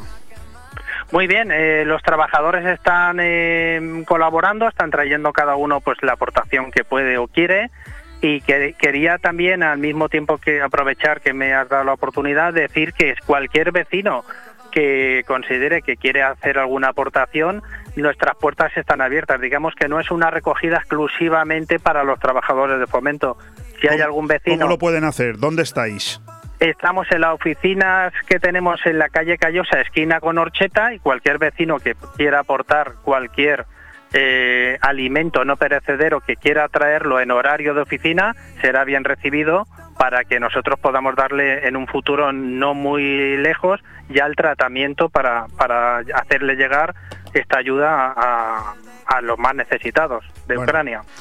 Pues hasta aquí el tiempo de esta colaboración magnífica de cada jueves con Matías Romá, Ciudad Noche y Día. La semana que viene más y me atrevo a decir que mejor, porque se nos quedan algunas cositas que Matías y yo sabemos, pero que no las voy a decir, se nos quedan por comentar y sobre todo la semana que viene, que esperemos que ya haya dejado de llover, aunque el parte meteorológico dice que vamos a estar bastantes más días acompañados de lluvia. Esto ya parece un poco de broma, pero así es.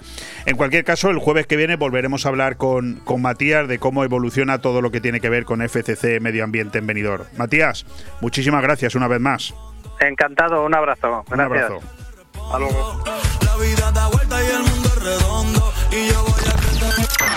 Radio 4G Benidorm, tu radio en la Marina Baja. Si usted está pensando en comprar o en vender su vivienda, no lo dude. Inmobiliaria Costa 3. Somos su mejor opción. Afincada en el Albir, somos los mayores especialistas de la comarca en la comercialización de viviendas tanto de obra nueva como de segunda mano. Más información en el 616 66 24 64 y en las webs www.costa3.com y .es.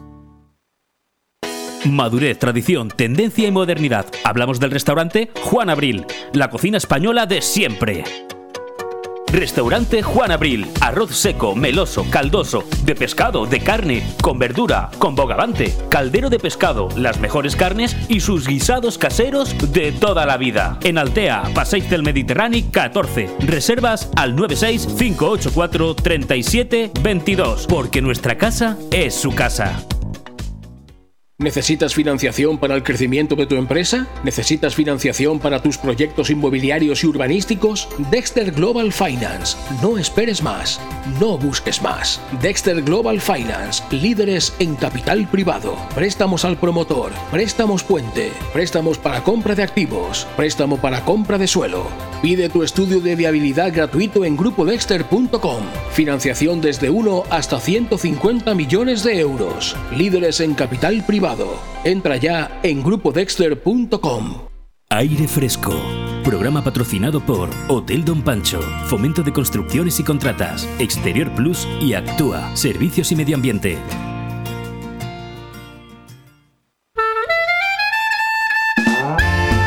El plato de la semana con Juan Abril.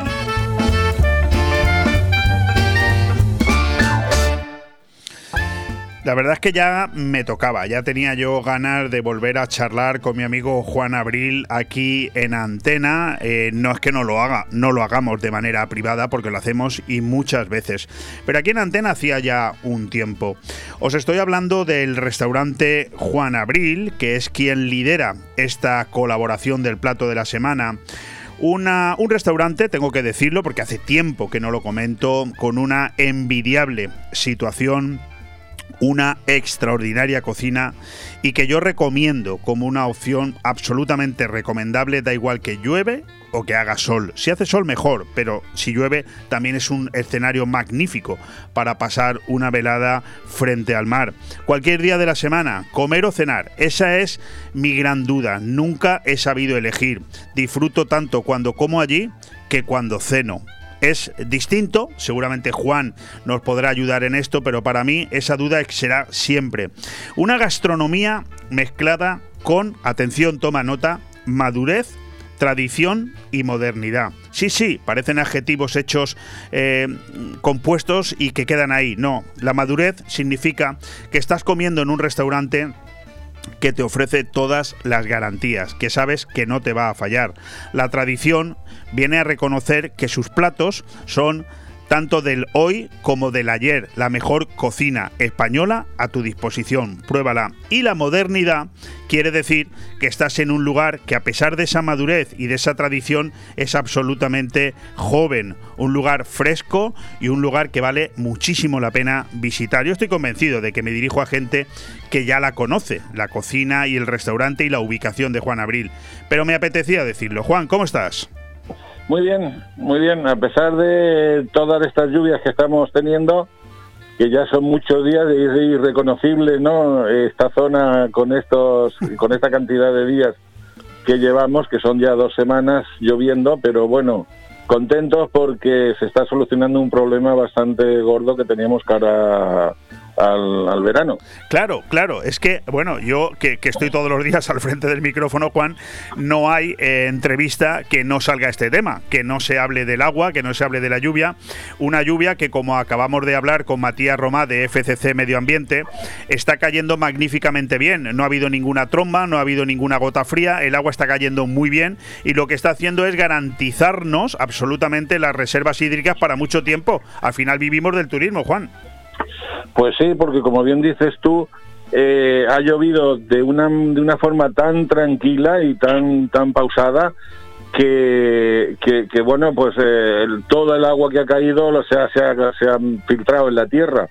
Y entonces, bueno, pues ahora ya están saliendo acuíferos, ya tenemos el pantano de Guadalés eh, lleno, inclusive abriendo las compuertas para, para aliviarlo y bueno, y también como noticia y novedad para nosotros en Altea, que el, nuestro río baja de lado a lado. De, Te iba a preguntar, Juan, que nos hicieras de periodista, porque tú antaño lo fuiste, colaborador de nuestro amigo Luis Colombo en sus momentos jóvenes. Eh, de periodista, cuéntanos cuál es la imagen que estáis viviendo en ese, en ese desemboque del río Algar al mar. Entonces eh, éramos muy jóvenes. Ahora, Pues la verdad es que es un espectáculo y de hecho hay mucha gente que acude a, verlo porque no es habitual que veamos nosotros el río Algar pasar por Altea de la, con la cantidad de agua que está bajando. Claro. Entonces eh, es precioso, la verdad es que es, es una imagen muy bonita una imagen que a los aldeanos que no se la pierdan porque no sabemos cuándo volveremos a verla. Sí, Juan, eh, no sé si estás en algún sitio con eh, una mala cobertura, pero te escuchamos con un poco de dificultad, por si puedes coger algún sitio un poquito más abierto, un poquito más abierto. Bueno, pues me acabo de salir un poco más fuera de donde estaba. pero si tú tienes ahí una visión fenomenal, si yo estoy viendo aquí en mi ordenador restaurantejuanabril.es, una página web magnífica, y estoy viendo esa imagen tan maravillosa que tienes de la Bahía de Altea, ya sé que hoy no hace ese sol, ya sé que está lloviendo un poco. No, pero, pero está empezando a salir el sol aquí en Altea. de hecho, yo tengo toda mi terraza montada. Eh, porque el, el, único problema que tiene el restaurante Juan Abril, lo tengo que decir aquí, es que si cae agua no se le llena, pero en el momento que hace sol le pasa un poco como a los caracoles, o sea, se le llena la terraza pero al momento, ¿no? Al revés, al revés que los caracoles, los caracoles salen cuando llueve y, los clientes... Y tú los, sirves, y tú los sirves cuando sale el sol.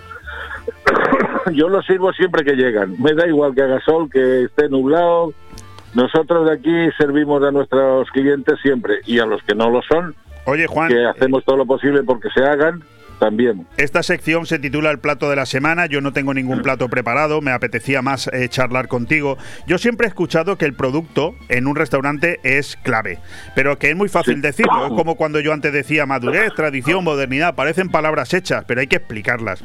Yo mm. creo que el producto no solamente es clave, sino que en el, en el restaurante Juan Abril es el principal protagonista, ¿verdad? Eh, eh, unido, unido, digo yo, unido a ese saber hacer en la cocina, que por supuesto es fundamental, si no el producto no valdría para nada, y unido también a un servicio pues que te complementa la elección a la perfección, es decir, producto, cocina, servicio, ¿verdad? Sí, vamos a ver, eh, eh, para, bajo mi punto de vista lo más importante es tener una buena calidad. Eh, todo el tema de la, de la calidad lo controlo yo directamente y si hay alguna cosa que yo no puedo hacer, pues está Ana, que es la jefa de cocina, y, es, y lo controla ella también.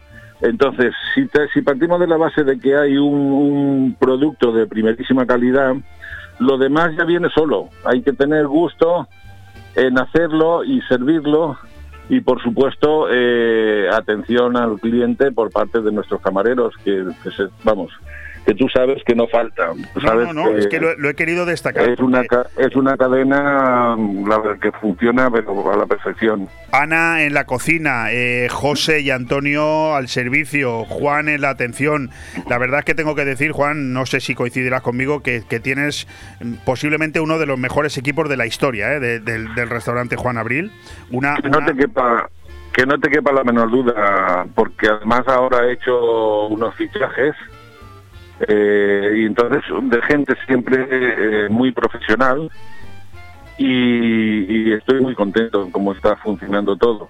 Bueno, la mejor manera de conocer el restaurante Juan Abril y al propio Juan Abril es visitarlo. Eh, podemos decirlo mil veces por la radio, en televisión o en cualquier lado, pero es visitarlo. Porque te voy a decir una cosa, querido oyente, tanto su interior como su terraza, ¿eh?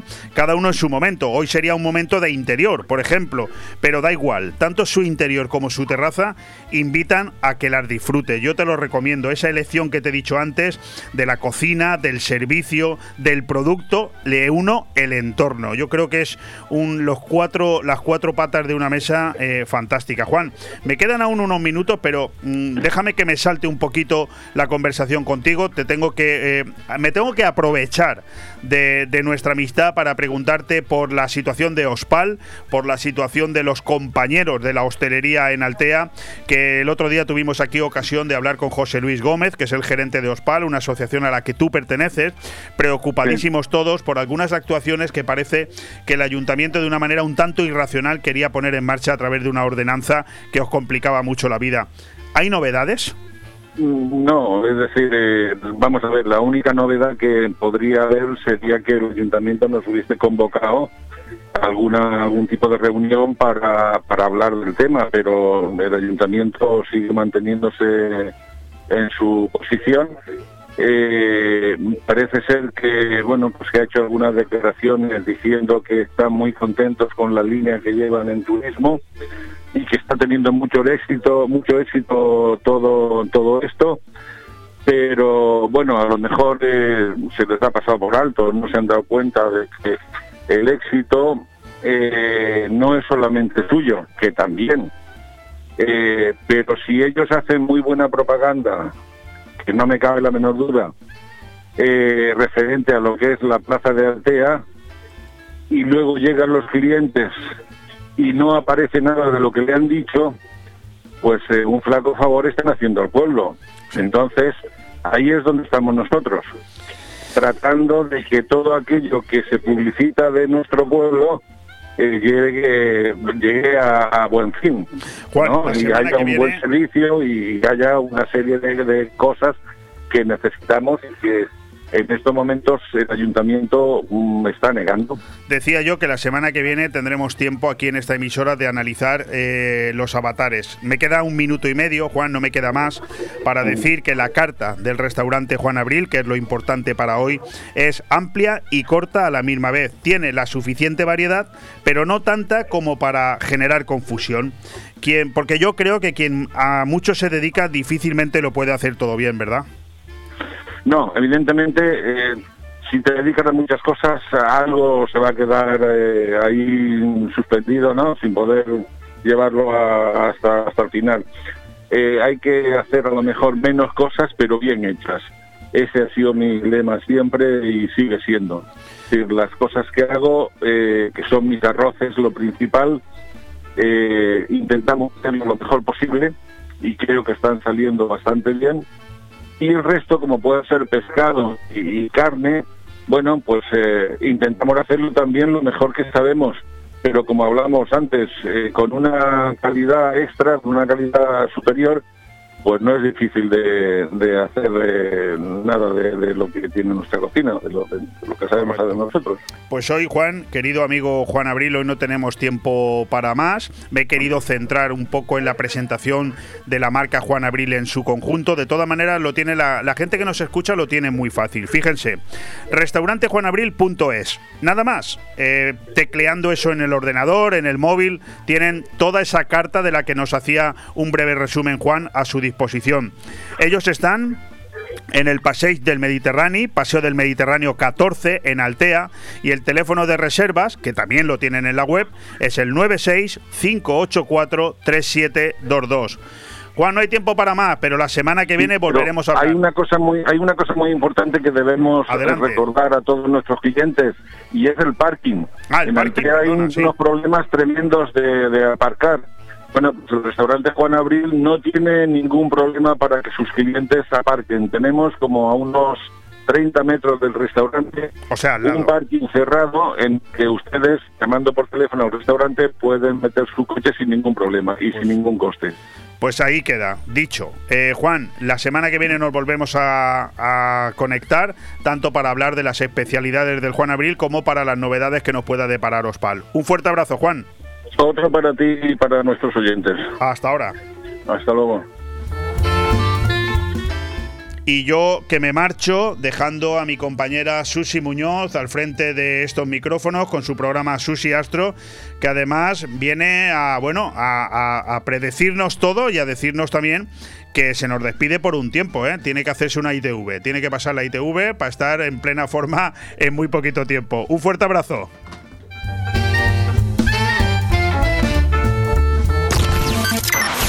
Radio 4G Benidorm, tu radio en la Marina Baja.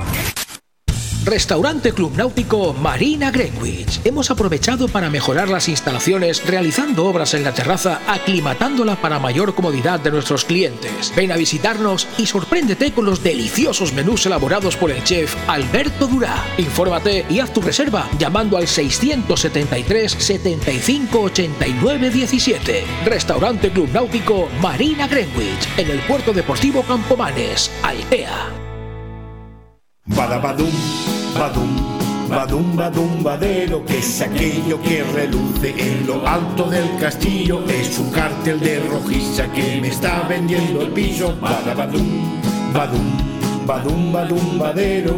Grupo Rojisa, inmobiliaria, gestoría inmobiliaria, seguros, administración de fincas y servicios y suministros para el hogar. Rojisa, tu centro global del hogar. www.gruporojisa.com En Mesón El Segoviano, todos los jueves, cocido madrileño. Bacalao a la vizcaína, cordero al horno, raciones y todos los días nuestro menú diario. Y por las noches, deliciosos menús para compartir. Mesón El Segoviano, calle Ibiza número 10, Benidorm. Haz tu reserva al 633 19 70 84. Mesón El Segoviano, para chuparse los dedos. La Guía, la revista de siempre.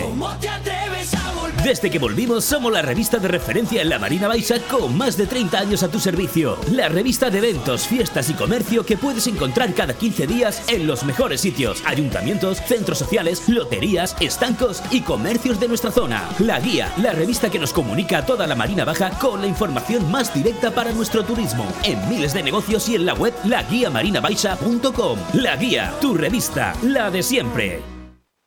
En Finestrat nos ponemos en forma con las actividades lúdico-deportivas gratuitas al aire libre. En la playa de la Cala de Finestrat y en el campo de fútbol de la Folla, de lunes a jueves, de 10 a 11 de la mañana, gimnasia de mantenimiento, zumba, pilates y gimnasia para la tercera edad. No es necesario apuntarte, solo acudir con ropa cómoda, ganas de pasarlo bien y de ponerte en forma. Organiza Concejalía de Deportes del Ayuntamiento de Finestrat, porque en Finestrat lo tienes todo. ¿Eres promotor inmobiliario? ¿Necesitas un préstamo para tu empresa? Financiamos desde 1 hasta 150 millones de euros. Dexter Global Finance. Préstamos para construir y para crecer. Dexter Global Finance. No busques más. No esperes más. Te damos el crédito que necesitas. Infórmate y pide tu estudio de viabilidad gratuito en la página web grupodexter.com. Apunta. grupodexter.com. Dexter Global Finance. Financiación alternativa. Líderes en capital privado. Radio 4G Benidorm presenta Susi Astro, el programa de astrología conducido por Susi Muñoz. Pues sí, la verdad es que es que me tengo que morir de risa con Leopoldo, es, es la bomba, porque bueno, es en realidad sí este va a ser el último programa, digamos, de esta temporada, pero que no quiere decir que va a ser el último, sino que eh, me voy a someter a una intervención quirúrgica, luego viene la Semana Santa, quiero viajar a Vigo, luego después de Vigo quiero ir a Palma de Mallorca, en fin, que voy a estar un mes un poco desconocida, porque hay que arrancar el año astrológico con proyectos y tenemos Sergio, Leonor, pues tenemos muchas cosas en la cabeza de desarrollar que también lo haremos y desde luego sabemos que la radio la tenemos abierta, eh, el tiempo que, que nos den, porque como es gratis, igual que nuestra labor eh, investigadora, entonces, pues hoy vamos a, cerrar esta temporada con Sergio Ribillo, el gran astrólogo que, que, tiene un montón de fans, no solo por aquí, sino también en Sudamérica. Madre mía, es que me llenan la página de Susi Astro de mensajes aplaudiendo pues las intervenciones de Leonor como de Sergio. Sergio, bienvenido a Radio 4G de Venido. Muchas gracias, encantado. Pues nada, vamos a descansar un poquito. vamos a descansar un poquito. Sí, bueno, hay que cuidarse, claro. Claro, no, pero además que estoy encantada porque dos años en lista de espera, pues es como para celebrarlo. Ya, ya tiene su mérito. Sí, sí, por eso.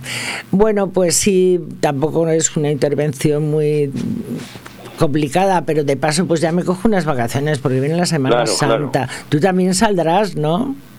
Eh, pues eh, cuando ahora en Semana Santa. Sí. Uf, pues no está muy claro, porque tenemos mucho jaleo, tengo mi madre muy mayor. Madre mía, sí, pues a, mí yo el problema son los perros, pero tengo ya, lo tengo más o menos organizado. Eh, entonces, bueno, vamos a hacer esta, pero ya te digo que que vamos a seguir y tenemos la radio a nuestra, en nuestras manos para cuando, cuando queramos, gracias a Leopoldo. Entonces, bueno, hoy vamos a hablar de algo muy interesante que ha pasado hace unos días, que para las, los astrólogos significa mucho porque se le llama el cero de Aries, ¿no es así? Sí, sí, es el momento en el que el Sol eh, tiene una declinación cero, o sea, está eh, justo sobre el Ecuador y entonces ahora en todo el planeta el día dura 12 horas y la noche 12 horas. Es un punto muy importante eh, para todas las culturas, empezando por las megalíticas, eh, del neolítico y tal. O sea que que sí, esto, la observación del cielo ya sabes que es muy antigua. Sí, hombre, bueno, además pues, se ha publicado lo de Stonehenge, así como que pasa todos los años. y los equinoccios. Bueno, lo de Stonehenge estaba diseñado un poco para el solsticio de verano, que justo en esas latitudes, a más de 50 grados norte, pues tenía una importancia especial porque era el máximo esplendor de la vegetación, ¿no? Mientras que aquí en el Mediterráneo pues es antes, no es abril, mayo. Pero vamos, que ya la han aprovechado para celebrarlo también el mm. cero de Aries. Sí, sí, en diferentes zonas climáticas la verdad es que en todas ellas, tanto los solsticios como los equinoccios son, son muy importantes. Vamos, cuanto más hacia los polos, desde luego las estaciones son mucho más contrastadas y, la, y la, la variación de la luminosidad a lo largo del año y todo esto muchísimo más marcada, claro. ¿Y por qué eh, decís los astrólogos que es cuando empieza el año astrológico? Bueno, vamos a ver. Eh, eh, la astrología es un poco se basa en lo de los principios, ¿no? Entonces, pues bueno, casi todos los calendarios empiezan cuando empieza el, el equinoccio, bueno, los históricos, ¿eh? Ahora ahí está la convención esta, pero, pero sí, en, en la mayor parte de las zonas climáticas el, año agrícola empieza realmente ahora, ¿eh? En el justo en la franja mediterránea más bien en otoño, ¿no? Pero pero sí. Y bueno, vamos a ver. Yo siempre he dicho que la configuración que observemos el cero Aries es especialmente significativa pues para el día en el que se calcula, ¿no? Pero ciertamente si, si nos fijamos sobre todo en los planetas lentos, pues res- realmente es un, un cierto resumen, ¿no? De, de, y si tienes en cuenta el movimiento de los planetas, pues sí, ese se puede considerar un resumen del año muy grosso modo, claro. y Es una el- tendencia, ¿no? sí, para todo el colectivo, no para un individuo en particular. ¿no? Ajá, muy bien.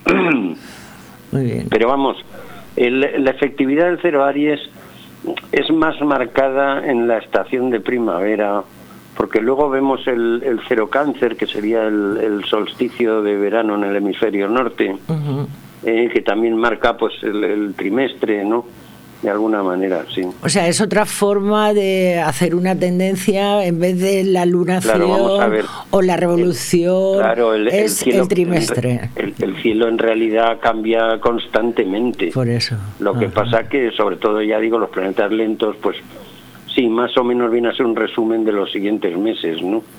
Eh, Pero bueno, dentro de eso ya sabemos que la realidad puede variar mucho. ¿no? Y además es a nivel general, luego a algunos Mm. pues les irá ideal de la muerte porque tienen trígonos y a otros no. claro, o sea que sí, eso ya sí, es a nivel personal. Pero es un poco para ver la tendencia sobre nosotros, ¿no? Sí, bueno, de todas maneras aquí vamos a ver la peculiaridad de este eh, cero Aries es que coincide que los planetas están juntísimos, están en un, en un y han estado un poquito más juntos, realmente ahora están empezando a separarse, empezando, ¿eh? Ajá. y, y están en, en un arco los que es los planetas visibles en un arco de 49 grados, es decir, un rinconcillo del zodíaco, ¿no? Que abarca como signo y medio, poco más. Sí, sí, sí. O sea, y O sea que- y juntos, esto madre mía. Cuando ocurre esto, claro, ya no sabemos qué predecir porque siempre son cosas gordas, ¿no? Y entonces, pues, esto ocurrió en gran medida hace dos años cuando saltó el virus. Con todos los planetas en Capricornio. fue, ¿no? Sí, sí, exactamente. Ahora están más bien en Acuario Piscis. ¿eh? Pero, Pero, tirando más sí. a Piscis, ¿no? Eh, bueno, Júpiter sí. Van hacia Como un allá, poquito más allá. fuerte en los Piscis. Pero bueno, que, que sí, que ahora mismo, o sea, cuando levantas una carta del Cuando día, por ejemplo, es todos están juntitos, no hay otros planetas. cuando están juntitos, normalmente esto incluso a escala gravitatoria, pues favorece todo tipo de, de seísmos y cosas así. Pero vamos, no sabemos muchas veces si va a ser un virus, una crisis económica, una guerra, catástrofes de tipo variado. Creo que puede pasar de todo a la vez, ¿eh? Y, y de hecho suelen ocurrir varias cosas de estas a la vez, Sí, claro. sí, sí. Bueno, ¿y cómo ves el trimestre, Sergio? Pues la primera novedad que tenemos es que el día 5 de abril, que está a la vuelta de la esquina, quedan 10 o 15 días, pues se produce una, la conjunción Marte-Saturno. Vaya. Entonces son los dos maléficos Sí. Y entonces este, esta conjunción se produce aproximadamente cada dos años y pico. y son momentos eh, eh, pues de bajadas en la bolsa, de, de eso, está, ya estamos viendo crisis de abastecimiento de muchas cosas, de transporte. Ah, pero de disgustos también la declaración de renta. y disgustos en general, sí, claro. Son sí, sí. disgustos. Marte, Saturno ahí. pff, Qué fatal, ¿eh? Cuando están juntos. Porque por separado no están mal. Sí, sí, No están tan mal, ¿no? Cuando, no, bueno, si están en oposición o cuadratura, pues Mm. no sé si las guerras mundiales y Ya, ya. Y ahora estamos estamos ahí con un peligro. Claro que se concentre la negatividad, porque las, los planetas estos llamados maléficos, pues en tensión se vuelven muy negativos, muy destructivos, ¿no? Claro. Y entonces para las zonas del mundo donde haya una predisposición que pueda propiciar, pues eso, una guerra o una guerra lo puede propiciar, pues un ambiente muy muy crispado en la sociedad, ¿no? De enfrentamiento social y estas cosas. Y más con los planetas en Aries que son tan guerreros, ¿no? También, o sea, con... Bueno, eh, eh, vamos hacia allá, eh, hacia los planetas en Aries. La Ah. cuestión es que el mes de abril, sobre todo los primeros 10 días, pueden ser especialmente catastróficos, eh, ya sea a nivel bélico, a Sí, nivel sí, sí. económico, a nivel telúrico, yo qué sé. Eh, Eso ya digo donde haya unas condiciones que lo propicien. ¿no? Ojalá después de esto ya disminuya la tensión ¿eh? que propicie la paz, pues yo que sé, a partir de mediados de abril. Hombre, sí, después de a lo mejor hacen un... Ahí matan miles de personas, dicen, bueno, ahora ya vamos a parar. Es que Claro, es muy llegará un momento que se tendrán que cansar. y Yo es que estas cosas no las entiendo, la verdad. En fin. Es que estamos Bueno. todos y además es que, a ver, que vamos a, pasamos una pandemia, vale, bien. Ahora nos viene el- este tema guerrero. ¿Cómo, ¿Cómo podemos, no sé, pasar un poco de todas estas situaciones o, o- o qué podemos Pues- hacer por ayudar? Desde luego esto de enviar más bombas y misiles como preconizan aquí la prensa oficial, yo creo que eso no es la solución. ¿no?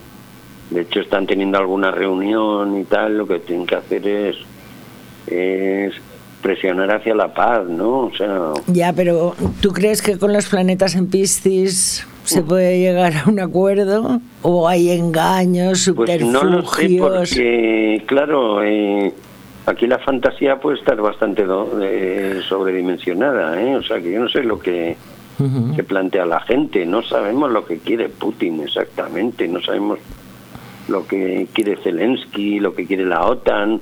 Por no, eso no es te digo, por explicativo, eso. ¿eh? Ves, ves miles de noticias en la misma página, todas que conducen a lo mismo, en general un lenguaje bastante belicoso, ¿eh? Yo estoy un poco espantado. Ya, yo, yo de verdad, pero belicoso sin tener guerra, ¿entiendes? Imagínate con guerra, porque ahora mismo, mira digo, cómo los- está el ambiente en España, Sí, sí, sin la guerra, o sea, sin tener guerra.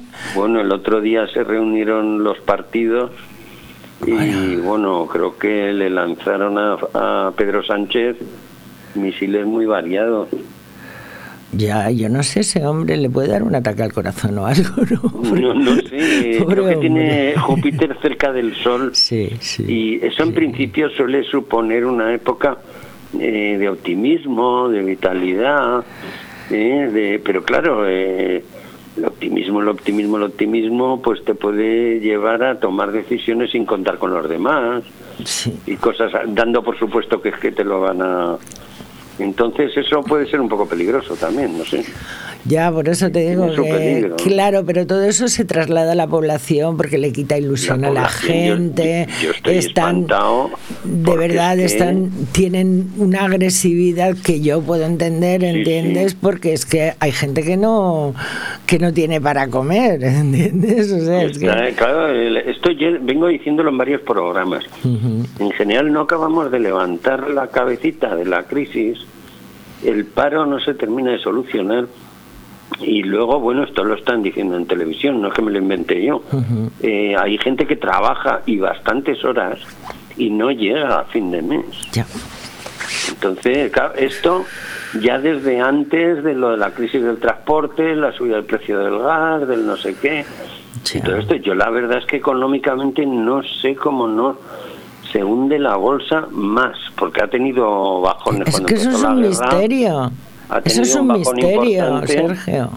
Pero no es que los especuladores se ve que van al margen de todo. Se pueden estar forrando durante una crisis realmente. Ya, bueno, pero por ejemplo, cuando estuvo Júpiter en Acuario, pues el tema fue más en plan eh, tecnológico, ¿no? Sí, o más intelectual. más intelectual y más, más, eh, racional. ¿no? Exactamente, más frío hasta incluso. Pero con este. Júpiter en Piscis es como que la gente está sacando su interior con toda su rabia o algo así. Sí, la- digamos las fuerzas del subconsciente están desparramadas. Y no sé, sí, yo veo mucha gente que es que como que no razona o malinterpreta las situaciones. Sí, sí, sí. O las sobreestima, digamos. Ya, pero además dices, bueno, pero si es que podía, antes podíamos hablar un poco de analfabetos, ¿no? Después de la guerra, la posguerra, pero es que las generaciones de ahora, la mayoría han estudiado y yo a veces oigo conversaciones que digo, Dios mío, ¿esto qué es? Me da hasta miedo, ¿eh? Ahora hay mucho analfabeto a nivel de tener opinión propia. Que no es que sea obligatorio, pero claro, con- convertirte en un mero repetidor de lo que te dicen los medios, pues tampoco es plan.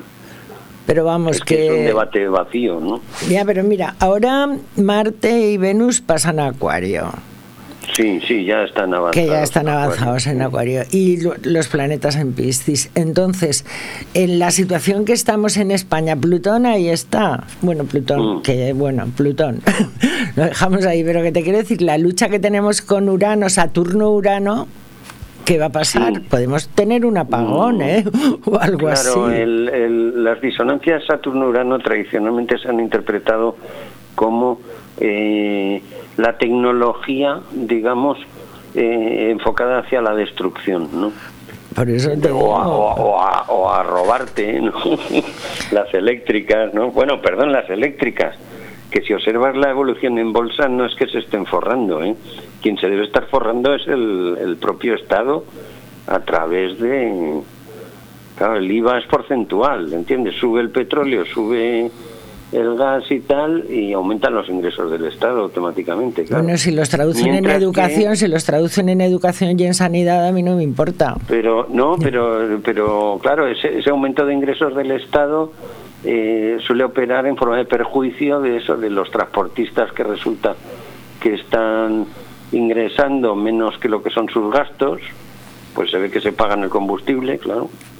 Pero luego Y se lo cosas así. desgraban. Uf, eh, Se lo desgraban. No sé, no y los sé, impuestos esto- al 100%, ¿eh? Los mira, impuestos salió- al 100%. salió un economista de este, un- uno, es que no sé cómo se llama, este que sacan en la sexta, El Gonzalo Bernardos. Me parece que sí. Dice claro que aquí la clave del problema es que el poder sobre los precios y todo esto está concentrado en las grandes distribuidoras. ¿Entiendes? Entonces al ganadero, por, por poner un ejemplo, ¿no? Le suben el precio del combustible, de los piensos y todo esto, pero la no quiero citar de estas creo que hay cinco, hay cinco grandes distribuidoras y una de ellas sobresale mucho, ¿no? Entonces se niega a, a pagar más por la leche, entonces claro, el productor eh, tiene que entregar la leche con pérdidas. Lo cual es Ya, eso tendría que ser prohibido. No, no, es que salió uno en la tele el otro día, tenía 500 cabras, que no está mal como rebaño, en, pues, no sé si era en Granada o no sé dónde, dice, las voy a mandar todas al matadero. Dice, pues estoy perdiendo cerca de mil euros diarios. Claro. Pero fíjate, Saturno en cuadratura con Urano o Urano en cuadratura con Saturno.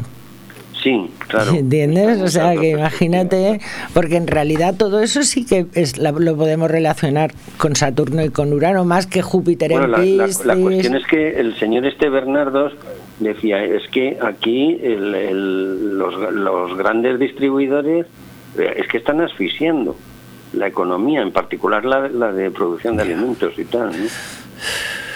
Y bueno, pues no sé quién puede hacer o debe hacer algo ahí con esto, pero la verdad es que parece que nadie está haciendo nada, que es lo que a mí me llena de estupor. Claro, nadie está haciendo nada. Pues esa especie Está- de, de gran es- tensión que hay en los cielos, parece que.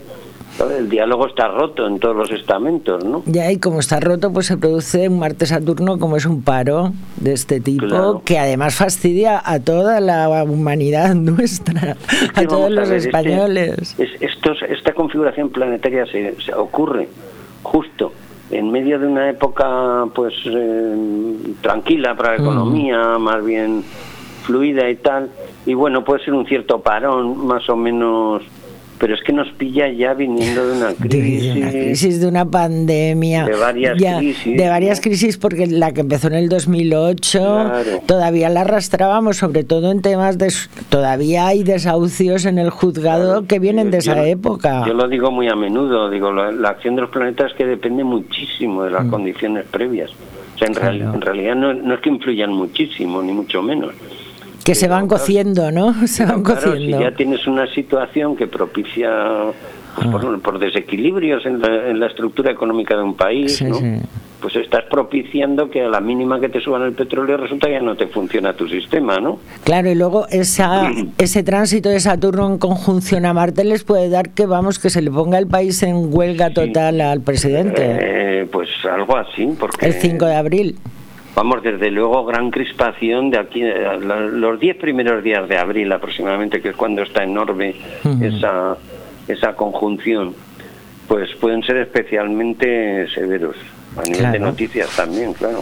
Sí, sí, a nivel de noticias, pero bueno, ya trasladándolo y por hacer nuestra astrología ficción un poco, pues, eh, o sea, Uy, Saturno... no, no tanta ficción, ¿eh? Porque... Por eso, por eso. Pero bueno, eh, para que vean que también tenemos nuestro sentido del humor, pues ese Marte puede Saturno le puede dar guerra a un Saturno. ¿no? Un Saturno puede ser el presidente. Pues mira, no lo sé. A mí lo que me... Es que esa conjunción se produce prácticamente en trígono con el sol de Putin, ¿eh? Ya, pero además cuando hablamos de Putin la última vez, Eh, con el hablamos... me parece que le ocurre en los significadores de casa 9 que Claro. son temas de tipo legal e ideológico. Pero es que además cuando hablamos de Putin hace dos o tres programas, Sergio, Ah, que sí. hablábamos que, él- él te- que, que la guerra parecía que la ganaba, ¿entiendes? Porque Pero primero que es tendrá que Libra, parar este hombre, ¿no? Es que Marte y Venus en Acuario, en trígono a su Sol, Saturno en Acuario, en trígono a su Sol. Y en concreto las, las energías destructivas, que son Marte y Saturno, las tienen trígono a su sol. Por eso te lo digo, o sea, que la historia de Putin, yo decía, bueno, porque el Zelensky con el Marte y Venus que ha pasado por encima del Sol, el Saturno, Pero bueno, eso- eso- ese está vivo de milagro. De milagro. Pero bueno. Pero lo de Putin, la carta que tiene es casi benéfica. Es para lo que hablamos a veces de la astrología. Ver, que eh. da igual que seas buena persona o persona. Si tienes, eres un asesino y tienes una buena carta, puedes escaparte y todo. No sé, este hombre, Putin, me parece que ya lo comenté, que tiene un Marte que solo tiene buenos aspectos. Por eso. por Lo cual eso. no, no quiere decir que sea buena persona. No, no, no, no. Es que yo he conocido gente malísima con unas mucha- cartas divinas. Que tiene mucha facilidad, digamos, para en un momento dado eh, agredir de manera equilibrada, entre comillas, digamos, ¿no? O sea, tiene facilidad. o sea, Ya, no- pero tiene facilidad y va a tener que. O sea, que el negociando va a ganar. Fíjate. Ah, bueno, y ese Marte precisamente le va a hacer un trígono, el, el Marte y Saturno actuales le va a hacer a, a ese, o sea, que es que yo lo te- por lo visto lo tenía calculado desde hace bastante. ¿eh? Es que tiene Bueno, que haber es que la- astrólogos rusos. Es que es que la situación realmente viene de hace tiempo, ¿eh? entonces Por eso, por eso. Lo tienen muy la- estudiado, ¿no? Desde luego la, la intervención esta no la ha improvisado, ni es exactamente porque la hayan provocado la OTAN, ¿no? Tampoco. O sea, el hombre eh, se lo tenía muy calculado. Va poquito a poco, sin hacer. O sea, ir cogiendo las ciudades poco a poco, haciendo daño, pero mm, podría hacer mucho más. No sé, a mí un poquillo de miedo sí me A da. mí también, a mí ¿verdad? también, a mí también. Sobre todo me da miedo esa mirada que tiene, ¿sabes? Es tiene frío. una mirada muy serena, ¿eh? Sí, pero fría, ¿no? Una mirada serena y fría, así como Hombre, Él, él dice que ama mucho su país. muy escorpio le veo yo. Yo no entiendo que un tío ama, a- ame a su país y le meta en una guerra, ¿no? No, pero bueno, Pero vamos, que astrológicamente, pues no lo tiene mal. No lo de tiene momento. mal. De momento, el desgaste político que supone hacer estas cosas, pasados unos meses, es cuando se van. Mm. inevitable. O sea, no, yo creo que Putin no va a durar mucho. ¿eh? O sea, Sí. toma una, una apuesta de riesgo que por ahora parece que le va medio bien, pero vamos, medio bien militarmente, claro, a él no le Ya, bien, pero fíjate toda la, todo el dinero de los rusos, las inversiones y todo eso, se va a pasar como, Sí, todo esto para... vamos, mm, Bueno, a, lo mejor algún veneno o más- algo. Lo más perjudicial para la economía no suele ser la guerra. ¿eh? Cuando viene una guerra suele haber un bajón de la bolsa tremendo, pero ya se ha recuperado. ¿eh? Ah, sí. O sea, en un par de semanas se ha recuperado. Ya, bueno, pues eso me da una son, momentos, rabia. Son momentos sumamente especulativos. ¿eh? Que Eso me da una que vende rabia. con pérdidas, otros que invierten en plan chollo. Esto a los capitalistas no les asusta la guerra en absoluto. ¿eh? Pues sí, la verdad. De hecho, pueden hacer muchos negocios. Hmm. Es que en estos tiempos que se practica mucho el mal, pues sabes que, que Ya, en un momento dado apuestan en contra de un país, todo el mundo vende todos sus activos de ese país y pega un bajón su moneda salvaje, ¿sabes? Sí, sí. Entonces, Pero mira qué gracioso que dice que quien quiera gas que lo pague en rublos. Pues no me extraña, claro. Sí, sí, lo ha dicho, ¿eh?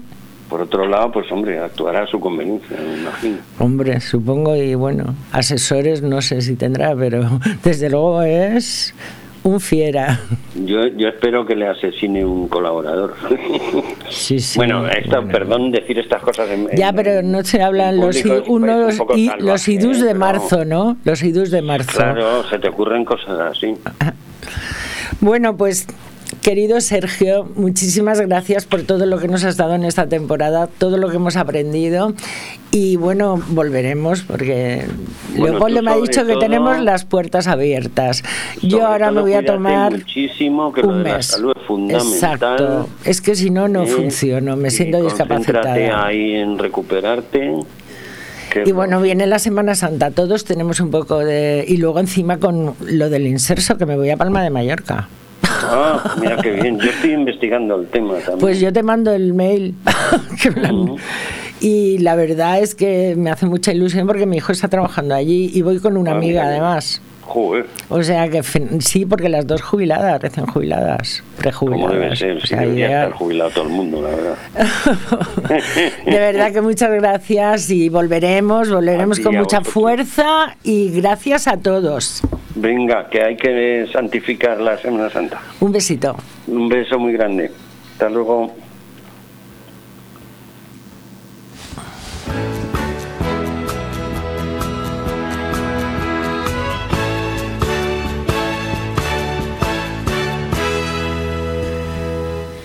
Bueno, pues nada, ¿eh? nos vemos en la próxima temporada después de la ITV que ha dicho el compañero Leopoldo. Un beso muy grande a toda la audiencia.